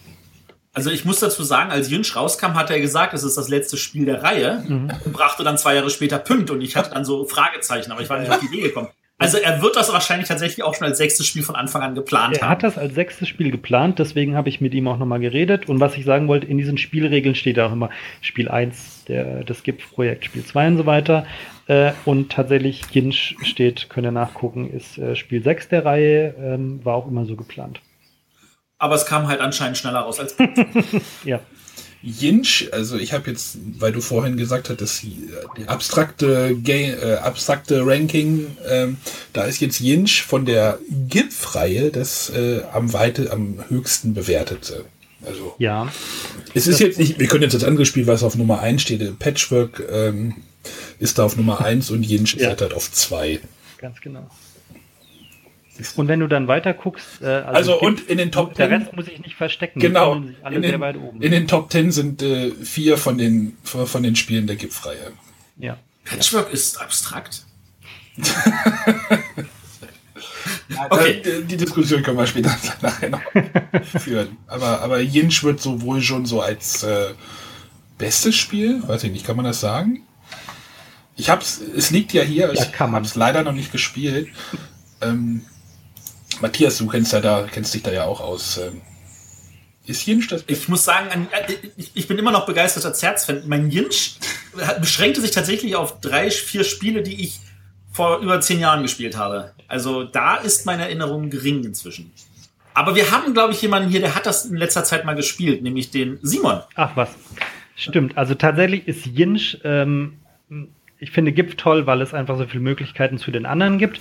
Aber als Einzelspiel habe ich Jinsch jetzt erst als Redakteur wieder äh, entdeckt und das ist irgendwie mein Lieblingsspiel geworden. Damals war es Dwon aus irgendeinem kranken äh, Gedanken raus. Ja, ich habe Dwon permanent verloren. Ich habe ständig verloren und ich fand das Spiel unglaublich klasse. Ich war wahrscheinlich zu dumm, das Spiel zu beherrschen, aber ich fand die Idee so toll. Jinsch ähm, spielt auch wieder auf einem Spielbrett. Die Schnittpunkte sind unsere, sind unsere Spielfelder. Jeder von uns oder die, die beiden Spieler haben jeweils fünf Ringe. Fünf weiße Ringe, fünf schwarze Ringe, die erstmal auf dem Spielplan verteilt werden. Und dann gibt es 51 Spielechips, Spielemarker, die äh, auf der einen Seite weiß und auf der anderen Seite schwarz eingefärbt sind. Das heißt, wir haben einen gemeinsamen Pool, einen gemeinsamen Pool an ähm, Steinen. Ich nehme einen dieser Chips und lege ihn mit meiner Farbe nach oben in einen meiner Ringe. Damit habe ich meinen Ring aktiviert und darf diesen Ring in einer geraden Linie von meinem Schnittpunkt wegziehen, soweit ich möchte. Soweit ich möchte, bis äh, ein anderer Ring auftaucht, denn ich darf Ringe nicht überspringen, egal ob eigene oder fremde. Spätestens da endet mein Zug und ich muss ein Feld vorher aufhören. Zweite Einschränkung, wenn bereits irgendwann im, im weiteren Verlauf der Partie Steine auf dem Feld liegen, dann darf ich mit meinem Ring über ein leeres Feld ziehen vor einer Reihe an Steinen. Aber sobald ich Steine übersprungen habe, muss ich auf dem nächsten freien Feld meinen Stein, äh, meinen Ring absetzen. Und jetzt kommt der wunderschöne Clou. Äh, alle Steine, die ich übersprungen habe in meinem Zug, werden dann umgedreht auf die andere Seite. Also wenn ich Spieler weiß bin und ich springe über ganz viele schwarze Steine, dann drehe ich die alle auf die andere Seite, dann sind die weiß. Aber wenn ich einen weißen überspringe, meinen eigenen, dann muss ich unglücklicherweise meinem Gegner einen Gefallen tun und das Ding auf schwarz drehen. Was da passiert ist, es ändert sich unglaublich schnell ähm, das Gesicht des Spielplans. Man muss tatsächlich aufpassen, was man macht. Mit den Ringen kann man blockieren, mit den, mit den Steinen muss man aufpassen. Als Anfänger der Fehler ist vielleicht zu sagen, uh, guck mal, da liegen ganz viele weiße äh, Steine, meine eigene Farbe, ich gewinne gleich und einmal, dann hüpft der Gegner einmal drüber, swoosh und gewinnt, weil, und jetzt, was muss ich überhaupt erreichen? Er gewinnt, sobald fünf äh, der eigenen Farbe oder fünf in einer Farbe in einer Reihe liegen, werden diese fünf vom Feld entfernt. Das ist ein Siegpunkt. Ähm, und wie markiere ich diesen Siegpunkt? Ich nehme, oder der Spieler, der die Reihe gemacht hat, dessen Farbe äh, den Punkt gemacht hat, nimmt einen seiner Ringe vom Plan und legt ihn unten vor jedem Spieler so eine kleine Ablagefläche. Da sind drei Ringe angezeichnet, markiert. Lege meinen Plastikring auf diese, auf diese Fläche, um klar zu machen, ich habe einen Siegpunkt. Und das ist das, was ich vorher gemeint habe mit, ich mache Punkte gleichzeitig schwer. Das ist so eine, so eine schöne, ausgeglichene Balance in, bei ganz vielen äh, GIF-Spielen. Bei Jinsch ist es am klarsten. Ich mache einen Siegpunkt. Das ist toll, weil drei Siegpunkte bedeutet den den, den endgültigen Gewinn des Spiels. Also habe ich ein Drittel des Weges schon geschafft. Dadurch, dass ich den Ring aber unten auf den, auf den Platz legen muss, fehlt mir ein Ring ja im Spielfeld. Also schwäche ich meine Position und ab sofort läuft es fünf Ringe gegen vier Ringe. Das kann tatsächlich was ausmachen. Noch toller ist es, wenn du den zweiten Punkt machst, dann bist du kurz vor dem Ziel, weil dann hast du auf einmal fünf Ringe gegen, gegen drei Ringe. und dann äh, kippt das Spiel auch manchmal wieder. Das ist, das ist wirklich, ähm, das ist mein Lieblingsspiel, also aus dieser Reihe. Das kann ich jetzt ehrlich gesagt so sehr gut nachvollziehen. Ich werde mal meine alte 2003er äh, Dwan Co.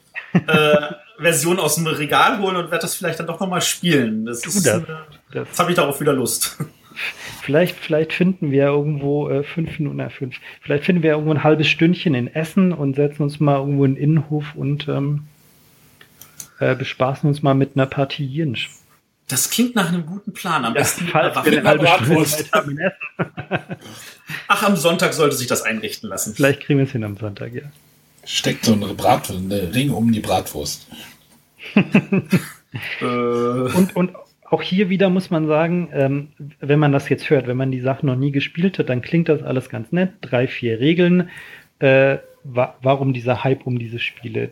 Da kommt, wenn man das öfters spielt, ähm, vielleicht verkläre ich das, weil ich diese Reihe jetzt machen darf, aber da kommt tatsächlich eine Spieltiefe zustande, die man so beim Zuhören nicht unbedingt glaubt oder mitbekommt. Also man muss es wirklich mal selber spielen, auch gerne zwei, dreimal ähm, zur Vorbereitung und, und, und so ein bisschen zum, zum Testen haben wir natürlich sehr viel ähm, alle Spiele sehr oft hier im Verlag gespielt, abends nach Feierabend und äh, mein Kollege aus dem Export und ich, wir haben uns bei Jinsch wirklich nichts geschenkt. Also da die ersten Partien waren so 15 Minuten zu, aha, schnelles Spiel und äh, nach ein paar Wochen ging es dann schon so in die einstündige Phase. Also da das, das, das war wirklich, danach musste man sich mal eine halbe Stunde aus dem Weg gehen. Das wurde echt persönlich. Aber ich möchte an dieser Stelle, du sagst das so lapidar im Nebensatz, aber das ist eigentlich, eigentlich das Geniale an dieser GIF-Reihe, dass die Regeln wirklich nur zwei, drei Sätze lang sind. Es ist ja. eigentlich wirklich total simpel, kurz zu verstehen, worum es geht und äh, wie, wie jetzt wirklich so klassische Spiele, ähm, ich meine, das sind ja weniger Regeln als Schach, aber ähm, und nur ein bisschen mehr Regeln als Go, aber Go hat ja auch eine Tiefe, die ja, äh, mhm. ja. unerreichbar ist eigentlich und äh, von da aus gesehen, ähm, jetzt haben wir noch den Vergleich zu Go geschlossen. Ja, jetzt haben wir, jetzt haben wir es alle. Aber ist das nicht das Schöne an Spielen überhaupt und, und vor allem an abstrakten Spielen, weil wir die gerade besprechen? Ähm, wenig Regeln bedeutet erstmal eine geringe Einstiegshürde. Das heißt, ich kann mich hinsetzen und habe meinen Spaß an Jinsch, spiele das 20 Minuten und finde das toll. Wenn ich das mehrere Jahre spiele und wirklich gut werde und gegen gute Leute spiele, dann kann das eine Tiefe erreichen, äh, äh, und dann auch eine Spielfreude erreichen, die man vielleicht am Anfang, ein halbes Jahr vorher gar nicht erwartet hat. Und das ist, glaube ich, auch die Kunst. Ähm, Spiele mit einer sehr hohen Einstiegshürde, nehmen wir mal so die Hardcore-Gamer außen vor, die haben es sicherlich schon auch immer schwer. Also wer setzt sich hin und liest erstmal drei Stunden Regeln?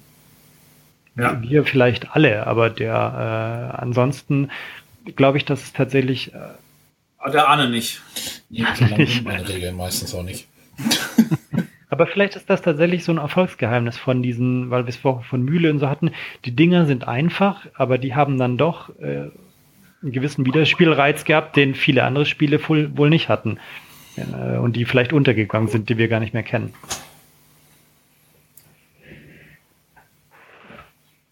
Ja, das ist ja, aber wir, wenn, dann wollten wir jetzt das letzte Spiel, also, nee, nicht, das ist ja nicht das letzte, sondern das fünfte. Das fünfte, das, das merkwürdigerweise ein Sonderzeichen enthält. Das Pünkt. Das Pünkt, ja. Umlaute mussten auch noch irgendwann rein in die Reihe. Also, wie gesagt, zu den, zu den Namen kann ich, ich fand diese GIPF-Anekdote sehr amüsant und weiß ansonsten, dass bewusst, äh, bewusst vermieden wurde, Sinn zu erzeugen. Aber ich kenne die Entstehungsgeschichte der einzelnen wirklich nicht. Ähm, das ist ja kein Problem. Wenn ja. wir den Chris Brüm mal bei Gelegenheit irgendwo haben, werde ich ihn einfach mal nach der Anekdote zu jedem Namen befragen und dann machen wir ein kleines Naja, aber ist Schach nicht auch ein leeres Wort? Ich meine, Schach hat jetzt eine Bedeutung, aber was, man könnte ja auch sagen Königsmord oder irgendwie sowas. Ähm, Oder ja, es wird. Ich weiß tatsächlich nicht, wo er, also ich weiß nicht, ob Schach ein leeres Wort ist oder ob das eine, eine Wortwandlung, Sprachwandlung mitgemacht hat. Also Vielleicht ich- beruht das auf irgendwas. Also ich kann dir erzählen, dass, dass man zum Beispiel in der Mathematik die x als Variable nimmt, hat auch eine Geschichte. Die Geschichte beruht nämlich darauf, dass äh, die, damals die ähm, alten Araber, die gesagt, ha, versucht haben, Sachen darzustellen, zu sagen, das hier ist eine Unbekannte.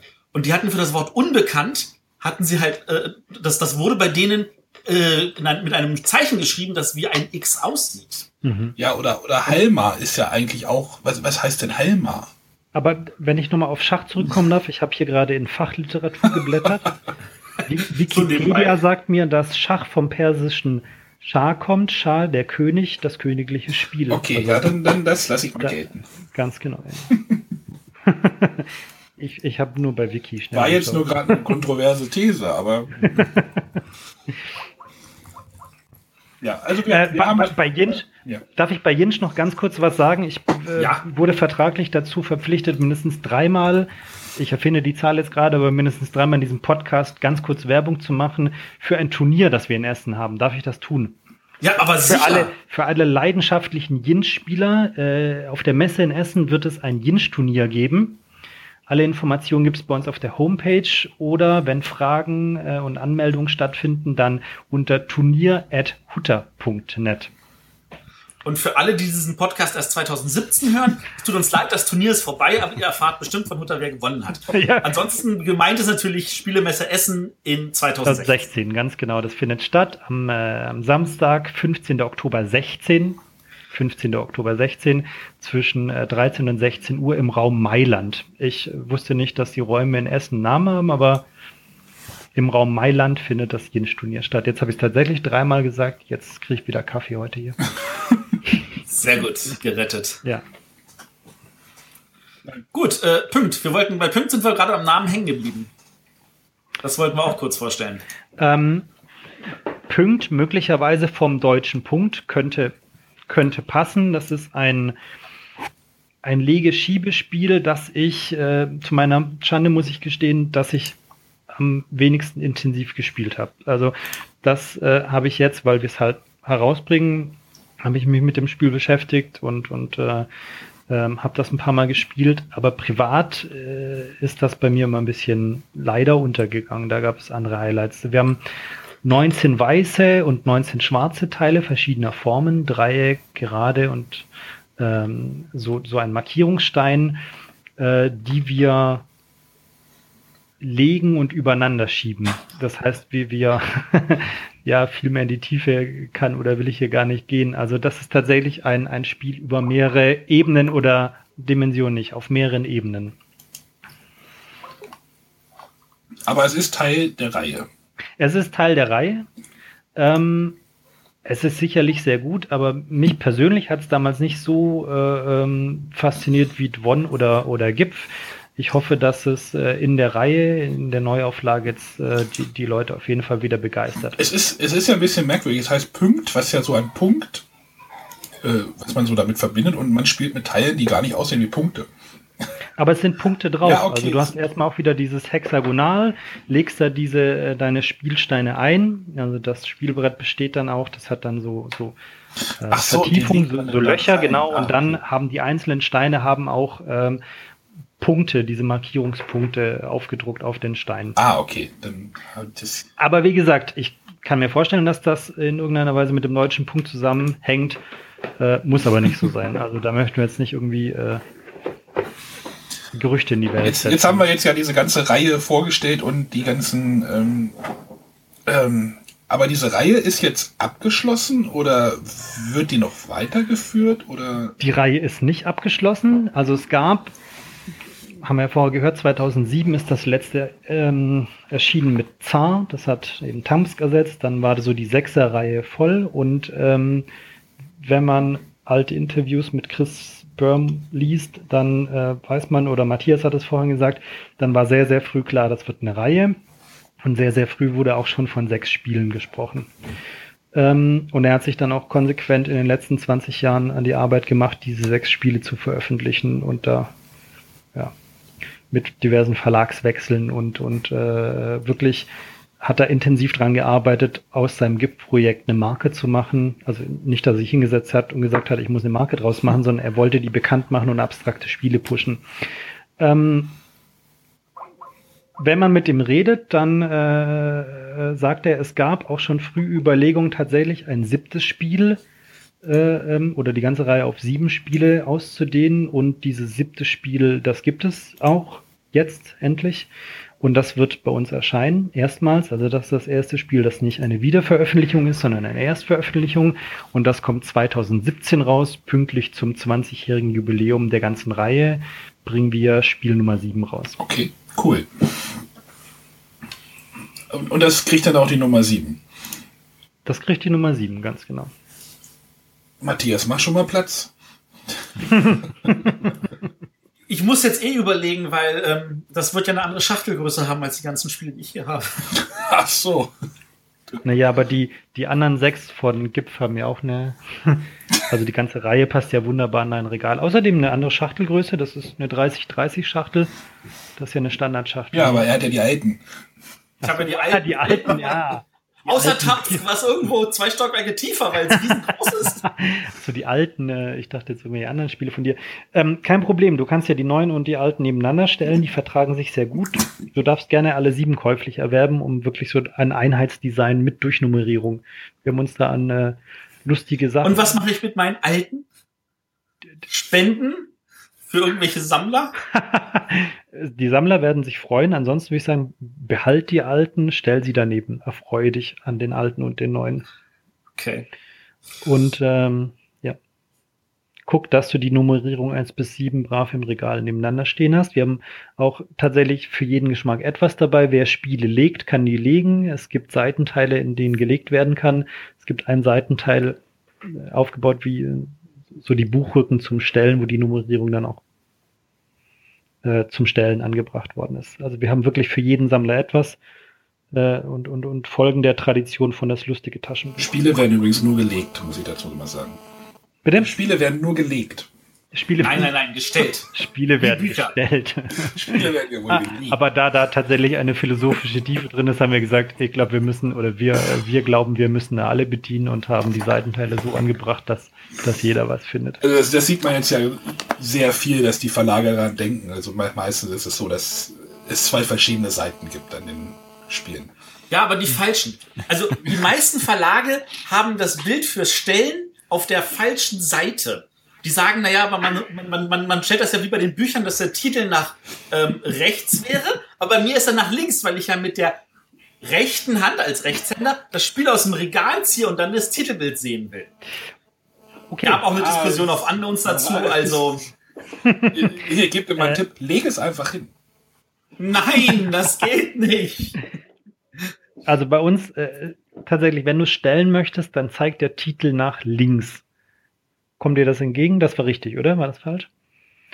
Also auf dem rechten Seitenteil, äh, das rechte Seitenteil ist zum Stellen gemacht. Also hier liegt das Yin. steht Nummerierung, Name und dann äh, unten ist dann immer einer der Spielsteine aus dem Spiel angebracht. Wenn du die ganze Reihe hast, dann hast du auch so schön aufgefädelt ein Querschnitt der Spielsteine. Das Yin steht hier ungefähr einen Meter von mir entfernt und ich gucke gerade, ja, das ist da so auf beiden Seiten. Ja, cool. Genau, aber ähm, das ist jetzt auch das erste Mal, dass jetzt diese, dieses GIF-Projekt als wirklich komplett, also ihr macht das ja als komplettes, komplette Ja. Serie. Das wird dann einheitlich alles sein, alles vom gleichen Verlag. Ähm, Ganz genau, das ist so geplant und das äh, ziehen wir auch äh, äh, tatsächlich so durch. Also äh, die ersten zwei sind raus, die, die nächsten sind für Essen natürlich schon abgegeben. Auch da folgen wir ganz klar der, der Linie, die wir im Vorfeld festgelegt haben. Das war ein bisschen Arbeit im Vorfeld, wirklich zu sagen, wie wollen wir das alles? Äh, ähm, das Schöne ist, wenn man die Reihe dann mal festgelegt hat, dann, äh, ähm, dann weicht man da auch nicht mehr von ab und, und bleibt bei diesem Design. Und das war allen Beteiligten auch wichtig zu sagen, wir haben sowas unglaublich Schönes, Rundes.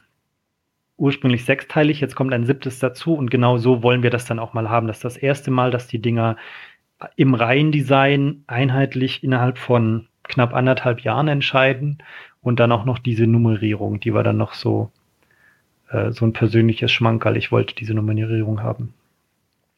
Ähm, und was man auch sieht, wenn man sich die alten Schachteln anguckt, obwohl die Spiele abstrakt waren, hat er sich hier äh, gegönnt, so ein leichtes Thema draufzusetzen. Die, die Covergestaltung bei Pünkt ist zum Beispiel, man sieht da ähm, Neuronen, die feuern. Äh, bei Dwon sieht man so ein Lava, äh, ähm, ein Vulkan, der Feuer speit. Ja, genau. Ganz genau. Ähm, das sind alles, das sind eben die Elemente. Wir haben äh, Zerz hat Wasser, wir haben Feuer, Wasser. Bei Luft, Gipfel äh, Gipfel tatsächlich. Da sieht man einen Gipfel und eben sehr viel Wolken und, und ähm, Wolken und Luft oder so. Ich glaube, Leere gar nichts. Jinsch, ähm, Jinsch sieht man einen Wirbelsturm auf dem Cover, auf dem Plan. Das ist sehr schön. Das ist das Auge eines Tornados aufs, aus dem Weltall aufgenommen. Das ist ein wunderschönes Bild. Das sind alles die alten, die wir ähm, das ist ein Design, das wir so nicht durchziehen, wenn ihr die neuen im Regal habt, aber das wir auch nicht ganz kicken wollten. Auch das gehört zur, zur Gipfgeschichte dazu und das wollten wir natürlich irgendwie auch so ein bisschen so ein, so ein leichtes Kopfnicken vor diesem alten Design, so ein bisschen Hut ziehen und äh, Respekt zollen. Also haben wir diese Elemente in die Grafik übernommen aber so weit abstrahiert und die Kontraste rausgenommen und ins Bild reingezoomt, dass man es nicht sieht. Wenn ihr euch GIF genau anschaut, ist das nicht eine blaue Farbfläche, sondern das ist tatsächlich das Foto, äh, das ist ein Foto äh, in den Himmel hinein. Das ist ähm, strahlend blauer Himmel mit einer weißen Wolke. Wir sind aber so weit rein und haben die Kontraste so weit runtergezogen, äh, dass man das eigentlich gar nicht mehr erkennt. Also wir haben die, die Themen, die drauf sind, haben wir so weit wie möglich noch abstrahiert. Also wir sind da noch eine Spur abstrakter geworden als die Original. Ich gucke es mir gerade an und habe gedacht, naja, eigentlich, also so, bevor das gesagt ist eine blaue Fläche. das ist eine blaue Fläche, ja, aber, aber da sind natürlich ja so ein bisschen Übergänge drin, man erkennt es. Ja, man kennt es, ja. Und äh, das werden wir bei allen Spielen so machen. Du findest auch bei Jinsch dann Elemente, du wirst auch den Wirbelsturm irgendwo wieder sehen auf dem Plan und ähm, Zar, äh, die Wüstenoptik aus Zar ist bei uns drauf. Das ist alles nichts, was wir jetzt wirklich so äh, als Elemente kommunizieren wollen, sondern äh, das ist mehr so ein, äh, wir nehmen die alte Idee auf und äh, ähm, wollen das beibehalten und abstrahieren das aber so weit wie möglich. Dass es wirklich dann eher Farbflächen sind, aber da passiert irgendwas in den Farbflächen. ja. Ja, ich, ich, ich gucke, muss gerade bei Jens gucken. Ja, ja, man sieht doch tatsächlich mehr, wenn man es weiß, aber es ist, äh, man muss es wissen. Jeder, der, der hier dem Podcast folgt, der weiß es jetzt und die anderen, also es ist ja nicht so, dass das nur eine graue Fläche ist. Es passiert ja dann doch so ein bisschen was auf dem Cover, auch in Jinsch und auch auf den späteren Covern wird was passieren. Nur es war schon das Ziel, das so weit runter zu reduzieren und die Kontraste rauszunehmen, dass man nicht vom Thema abgelenkt wird, sondern dass wir wirklich abstrakte Spiele pur haben. Vielleicht noch purer als die Originalcovers damals waren. Das ist schon cool. Ähm, René, du alte Laberbacker, du hast ja hier die ganze Zeit uns auch zugetütet. Ja. Ähm, du bist ja der größte Freund von abstrakten Spielen, den es gibt. Wahrscheinlich, ja. Du hast jetzt ja auch so viele Fragen gestellt. Hast du denn noch irgendeine Anmerkung dazu? Nein, jetzt, meine Anmerkung ist, ich bin wahrscheinlich so weit wie nur möglich von der Zielgruppe der Spiele entfernt. Äh, aber was ich schon sagen muss, das, also wie gesagt, mich machen die Spiele halt gar nicht an. Ne? Das ist, ist halt einfach so. Aber ich mhm. muss schon, aber jetzt gerade auch im Gespräch habe ich schon gemerkt, wie viel Arbeit ihr euch da in die ganzen Details auch macht. Ne? Das ist schon lobenswert an der Stelle. Und auch das Material finde ich toll. Also diese Steine fühlen sich super an und mhm und äh, sind sehr wertig und alles. Es, es macht schon Spaß, auch das Material und wie gesagt, es sieht auch super im Regal aus. Ja. ja. Das schon. Aber ja, wie gesagt, es ist nicht so meins, wo ich jetzt sage, oh, muss ich machen. Und ich finde es sehr gut, dass, dass das auch kein Thema drüber geklebt ist, weil ich glaube, das ist macht es sehr oft noch schlimmer. Mhm. Gerade für, für Leute, die dann Themen mögen, da ist ein Thema drüber geklebt, was dann die Leute vielleicht noch anlocken soll und dann ist aber kein Thema da, dann schiebe ich trotzdem nur irgendwelche ja. Steine hin und her und dann bin ich noch enttäuschter gegebenenfalls von dem Spiel. So weiß ich direkt, okay, da ist kein Thema, da soll auch kein Thema, der Autor wollte kein Thema, alles super. Aber, ja. aber wie schwer ist es denn im Markt mit einem abstrakten Spiel? Wo überall versucht wird, ja, wir müssen noch ein Thema finden, wir müssen ein Thema finden, wir müssen Mittelalter finden. Ist das schwer im Markt da zu bestehen oder gibt es dort noch wieder eine Nische? also ich glaube, es gibt einen Markt. Ich bin mir ziemlich sicher, dass es einen Markt gibt. Die äh, ersten Reaktionen sowohl von Kritikerseite als auch von, von aus dem Handel sind sehr, sehr gut. Äh, unser Export äh, ist sehr, sehr fleißig und sehr erfolgreich. Also vor allem im Ausland ähm, hat man auf jeden Fall zur Kenntnis genommen, dass GIPF jetzt neu aufgelegt wird ähm, und dass sie das haben wollen. Also da haben sich Märkte erschlossen, oder da haben sich Kunden gemeldet, die, die, mit denen wir vorher nicht äh, groß zusammengearbeitet haben, aber da sind dann auch alte Bekannte aufgetaucht. Also als äh, Chris bekannt gegeben hat, dass ähm, in persönlichen E-Mails ein paar alte, ähm, ein paar alte Partner hat er bekannt gegeben, dass Huch diese ähm, Spiele jetzt macht. Da hat es nicht lange gedauert, dass sich zum Beispiel dann äh, Rio Grande gemeldet hat und hm. gesagt hat, ich will. Also das, und wir reden da wirklich innerhalb von, ich würde das ungelogen, halbe Stunde. Seine, ich war im CC seiner Mail, halbe Stunde später hatte ich eine Mail von Jay von Rio Grande, der gesagt hat, ich will. Punkt. Das, das war tatsächlich faszinierend für mich. Da muss man jetzt wieder aufpassen, reden wir von abstrakten Spielen oder von diesem GIF-Projekt, das äh, dann doch für sich noch irgendwie so ein bisschen strahlt aber ich wüsste nicht, warum abstrakte Spiele keinen Markt haben sollten. Ich weiß nicht, ob das auch so eine ähm, so eine Denkweise ist, ich muss überall ein Thema drauf haben. Nicht, dass ich was gegen thematische Spiele habe, überhaupt nicht. Ich, ich, ich liebe thematische Spiele und paar Stunden irgendwie mit Leuten am Tisch sitzen und Wikinger und Piraten oder so äh, da über den Plan zu ziehen, das ist toll. Äh, meine Lieblingsspiele hier, das waren auch so Sachen wie die McGertz-Spiele zum Beispiel, wunderschön thematisch recherchiert und dann tolle Mechanismen. Ich, ich liebe diese Spiele. Ähm, aber ich glaube, dass, dass der Markt gar nie weg war, sondern dass man das irgendwie vielleicht mal so, abstrakte Spiele funktionieren nicht, äh, nee, machen wir nicht. Und es gibt äh, Verlage, die das dann in Kleinstauflagen machen. Äh, Hoch hat schon sehr lange leicht thematisch angehauchte gemacht, ähm, wenn wir so Kamisado, Talat und ähnliche Sachen zählen. Ähm, es ist ein Spezialmarkt, aber ich glaube nicht, dass der jemals weg war. Ich glaube sogar, dass das was Zeitloses hat, was das eine oder andere Spiel überdauern kann. Ich hoffe es zumindest. Ja, das, das denke ich auch. Also, wenn man, es, es gibt ja auch so grafische Moden in, in Spielen. Wenn man jetzt irgendwie ein Spiel von, keine Ahnung, 2000 oder sowas, ich meine, warum hat Carcassonne nochmal eine neue Grafik bekommen? Mhm. Ähm, ich weiß nicht, ihr habt ja so viel bei, bei den GIF jetzt nicht verändert. Und wir haben es noch eine Spur abstrakter gemacht, finde ich. Und was tatsächlich auf dem Cover jetzt zu sehen ist, äh, ähm, das ist eine Spielsituation. Also wir haben auch nicht irgendwie das Raster draufgeknallt und gesagt, drapier mal nett die Spielsteine so, dass sie schön aussehen, sondern ähm, das ist eine Situation aus einer Partie heraus. Du kannst da weiterspielen. Vielleicht, das, vielleicht das ziehen wir auch für alle. Auch das sind wieder so Sachen, wo man dann sagen muss, warum hängst du dich so rein, außer dir und dem Autor weiß es keiner und jetzt die Leute, die hier Bretterwisser hören. Aber das ist schon geil zu sagen, nee, das muss auch funktionieren. Das muss also, liegen können. Das, also wenn es nicht jeder weiß, das finde ich überhaupt nicht schlimm, weil die, die es wissen, die freuen sich ja. dann mit solchen kleinen Infos kommen zu Matthias hat da auch so ein Projekt mit so kleinen Infos. Im Vorgespräch hatten wir da so eine Geschichte. Ja, ähm, ja vielleicht altern die halt einfach besser. Die abstrakten meinst Ja, genau. Ich hoffe, die altern besser. Natürlich gibt es auch da Geschmäcker, wenn man sich die Ende 90er und 2000er Spiele von Schmidt oder von Smart, von den Belgiern anguckt, ähm, vielleicht würde man das so heute auch nicht mehr machen. Auch da gibt es natürlich grafische Moden. Wir haben es jetzt noch weiter abstrahiert und vielleicht ist auch das in zehn Jahren nicht mehr en vogue. En vogue. Ähm, aber wir haben die Idee, abstrakte Spiele abstrakt zu verkaufen, meiner Meinung nach noch, noch konsequenter äh, durchgezogen und das Ding wirklich abstrakt gemacht. Also ich sehe auf dem, auf dem Cover sehe ich, was ich bekomme also ich, ich muss jetzt gerade denken, das, das hat ja hier, ähm, es gibt ja diesen mit der, äh, der Gigamic zum Beispiel in Frankreich, der ist ja. ja auch groß geworden mit abstrakten Spielen aus Holzmaterial. Alle abstrakte Spiele.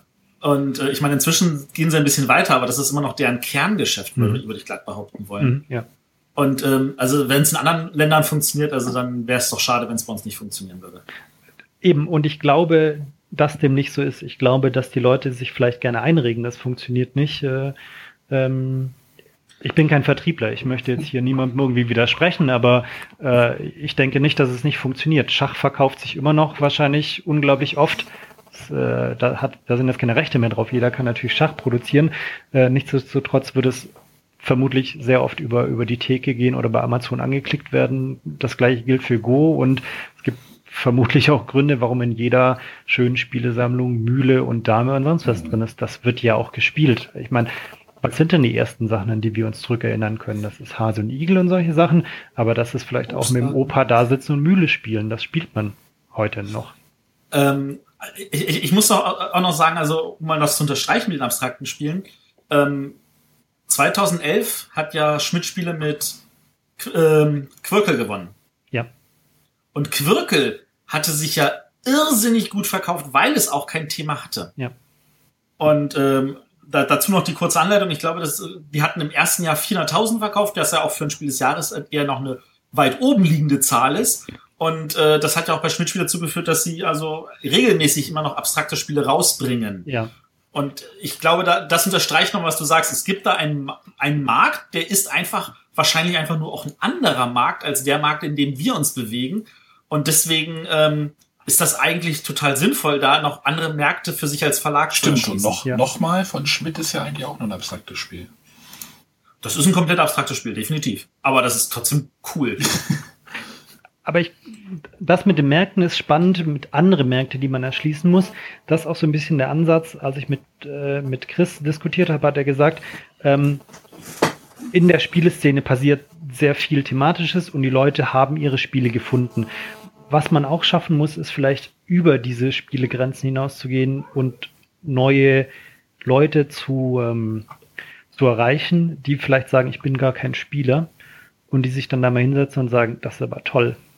Das, äh, das ist vielleicht gar nicht so einfach, über diese Grenze hinauszuspringen äh, und, und, und Leute, die sich als Nichtspieler bezeichnen, irgendwie äh, zu packen und zu begeistern. Aber ich glaube, das, das können alle Spiele, das können alle Themen, aber ich glaube, dass das mit, mit abstrakten Spielen vielleicht sogar einfacher gelingt. Ähm, wie man das macht, da sind wir gerade dran. Marketing, Vertrieb, Export, jeder arbeitet da dran.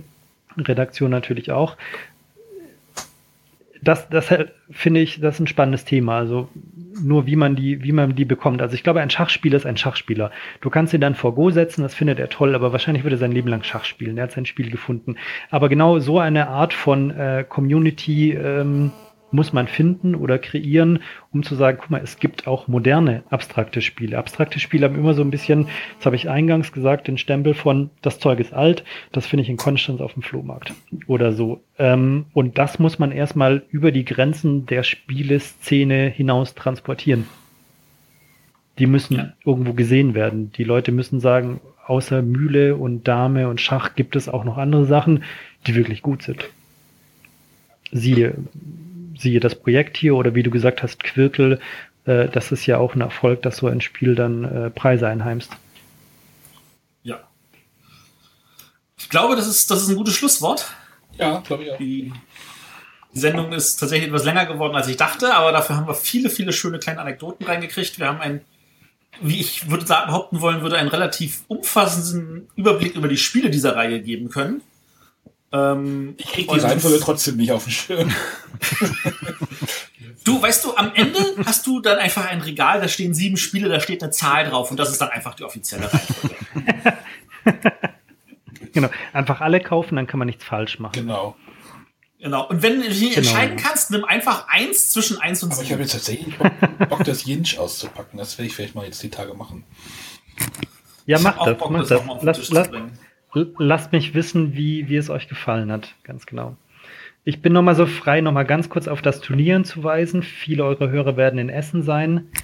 Äh, Samstag von 1 bis 4 äh, findet das Jinsch-Turnier statt auf der Messe in Essen und Anmeldung unter turnier.hutter.net. Und alle, die nicht mitmachen wollen, aber trotzdem gucken wollen, was da abgeht, geht mal hin, grüßt den Simon, der freut sich total. Der freut sich, ja. Genau, ihr könnt ihm auch ein paar Oreo mitbringen. Falls die Steine verloren gehen, dann haben wir noch weitere Oreo-Chips. Ich, ich, ich glaube, das muss ich jetzt als Anekdote reinbringen, obwohl es damit gar nichts zu tun hat. Ich war in den, in den Sommerferien, äh, war ich ja mit der Familie so ein bisschen durch Deutschland gereist und wir waren ja unter anderem im Spielearchiv in Nürnberg. Und äh, da, hab, da war auch eine Ausstellung über äh, Werbespiele. Und da war unter anderem ein Spiel mit Oreo-Keksen und das sah total cool aus. Die Steine sahen aus wie echte Oreos, auch in der Größe und alles. Und ähm, also sie hat uns ein bisschen was erzählt und sie hat auch erzählt, dass also nachdem sie das den Raum eingerichtet haben, kam sie und ihre Kollegin beide am nächsten Tag mit Oreo-Keksen auf Arbeit. Und ähm, meine Frau und ich haben gesagt, wir versuchen möglichst lange wegzubleiben, aber wir haben im Urlaub dann trotzdem irgendwann welche gekauft. ähm, das konnte dann einfach nicht ausbleiben. Und jetzt habe ich schon wieder Hunger drauf. Also vielen Dank nochmal, Simon. Ich danke für die Einladung. Es hat sehr viel Spaß gemacht. Vielen Dank. Das freut uns. Und äh, war auch am Ende nicht so schlimm, oder? War überhaupt nicht schlimm. Äh, nein, überhaupt nicht. Ich werde mein Headset nochmal schimpfen und meinen Rechner. Das hat äh, schon die Zuhörer nicht mitgekriegt. Hat ein bisschen gedauert, bis das eingerichtet war. Aber es war wirklich ganz toll, über GIPF reden zu dürfen. Vielen Dank. Genau. Und äh, ich freue mich auch total, dass wir dieses Thema dann auch etwas umfassender behandeln konnten, als wenn wir es, wie wir es ohne Gast hätten tun können. Mhm. Weil da hast du ja nur doch einiges an Wissen noch mit reinbringen können, Mhm. was uns sehr, sehr freut. Und ähm, wir hoffen, dass die Reihe erfolgreich ist und für Hutter dann vielleicht auch ein Longseller wird. Das wäre hoffen wir auch. Auf jeden Fall, ja. Das hoffen wir auch.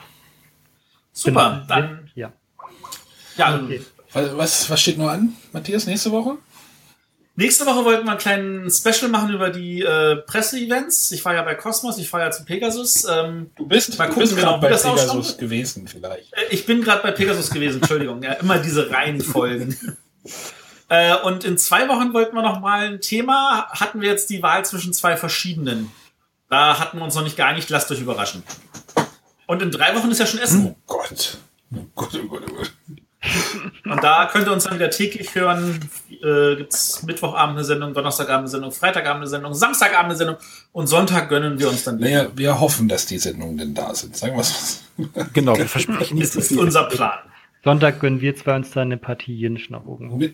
Genau, das Also machen für alle Interessierten, Sonntag Innenhof, Halle 3 zu Halle irgendwas. Irgendwann. Matthias und Simon im Schneidersitz. Das ist ein Deal. Okay. Dann bis zum nächsten Mal. Alles klar. Tschüss. Tschüss. Tschüss.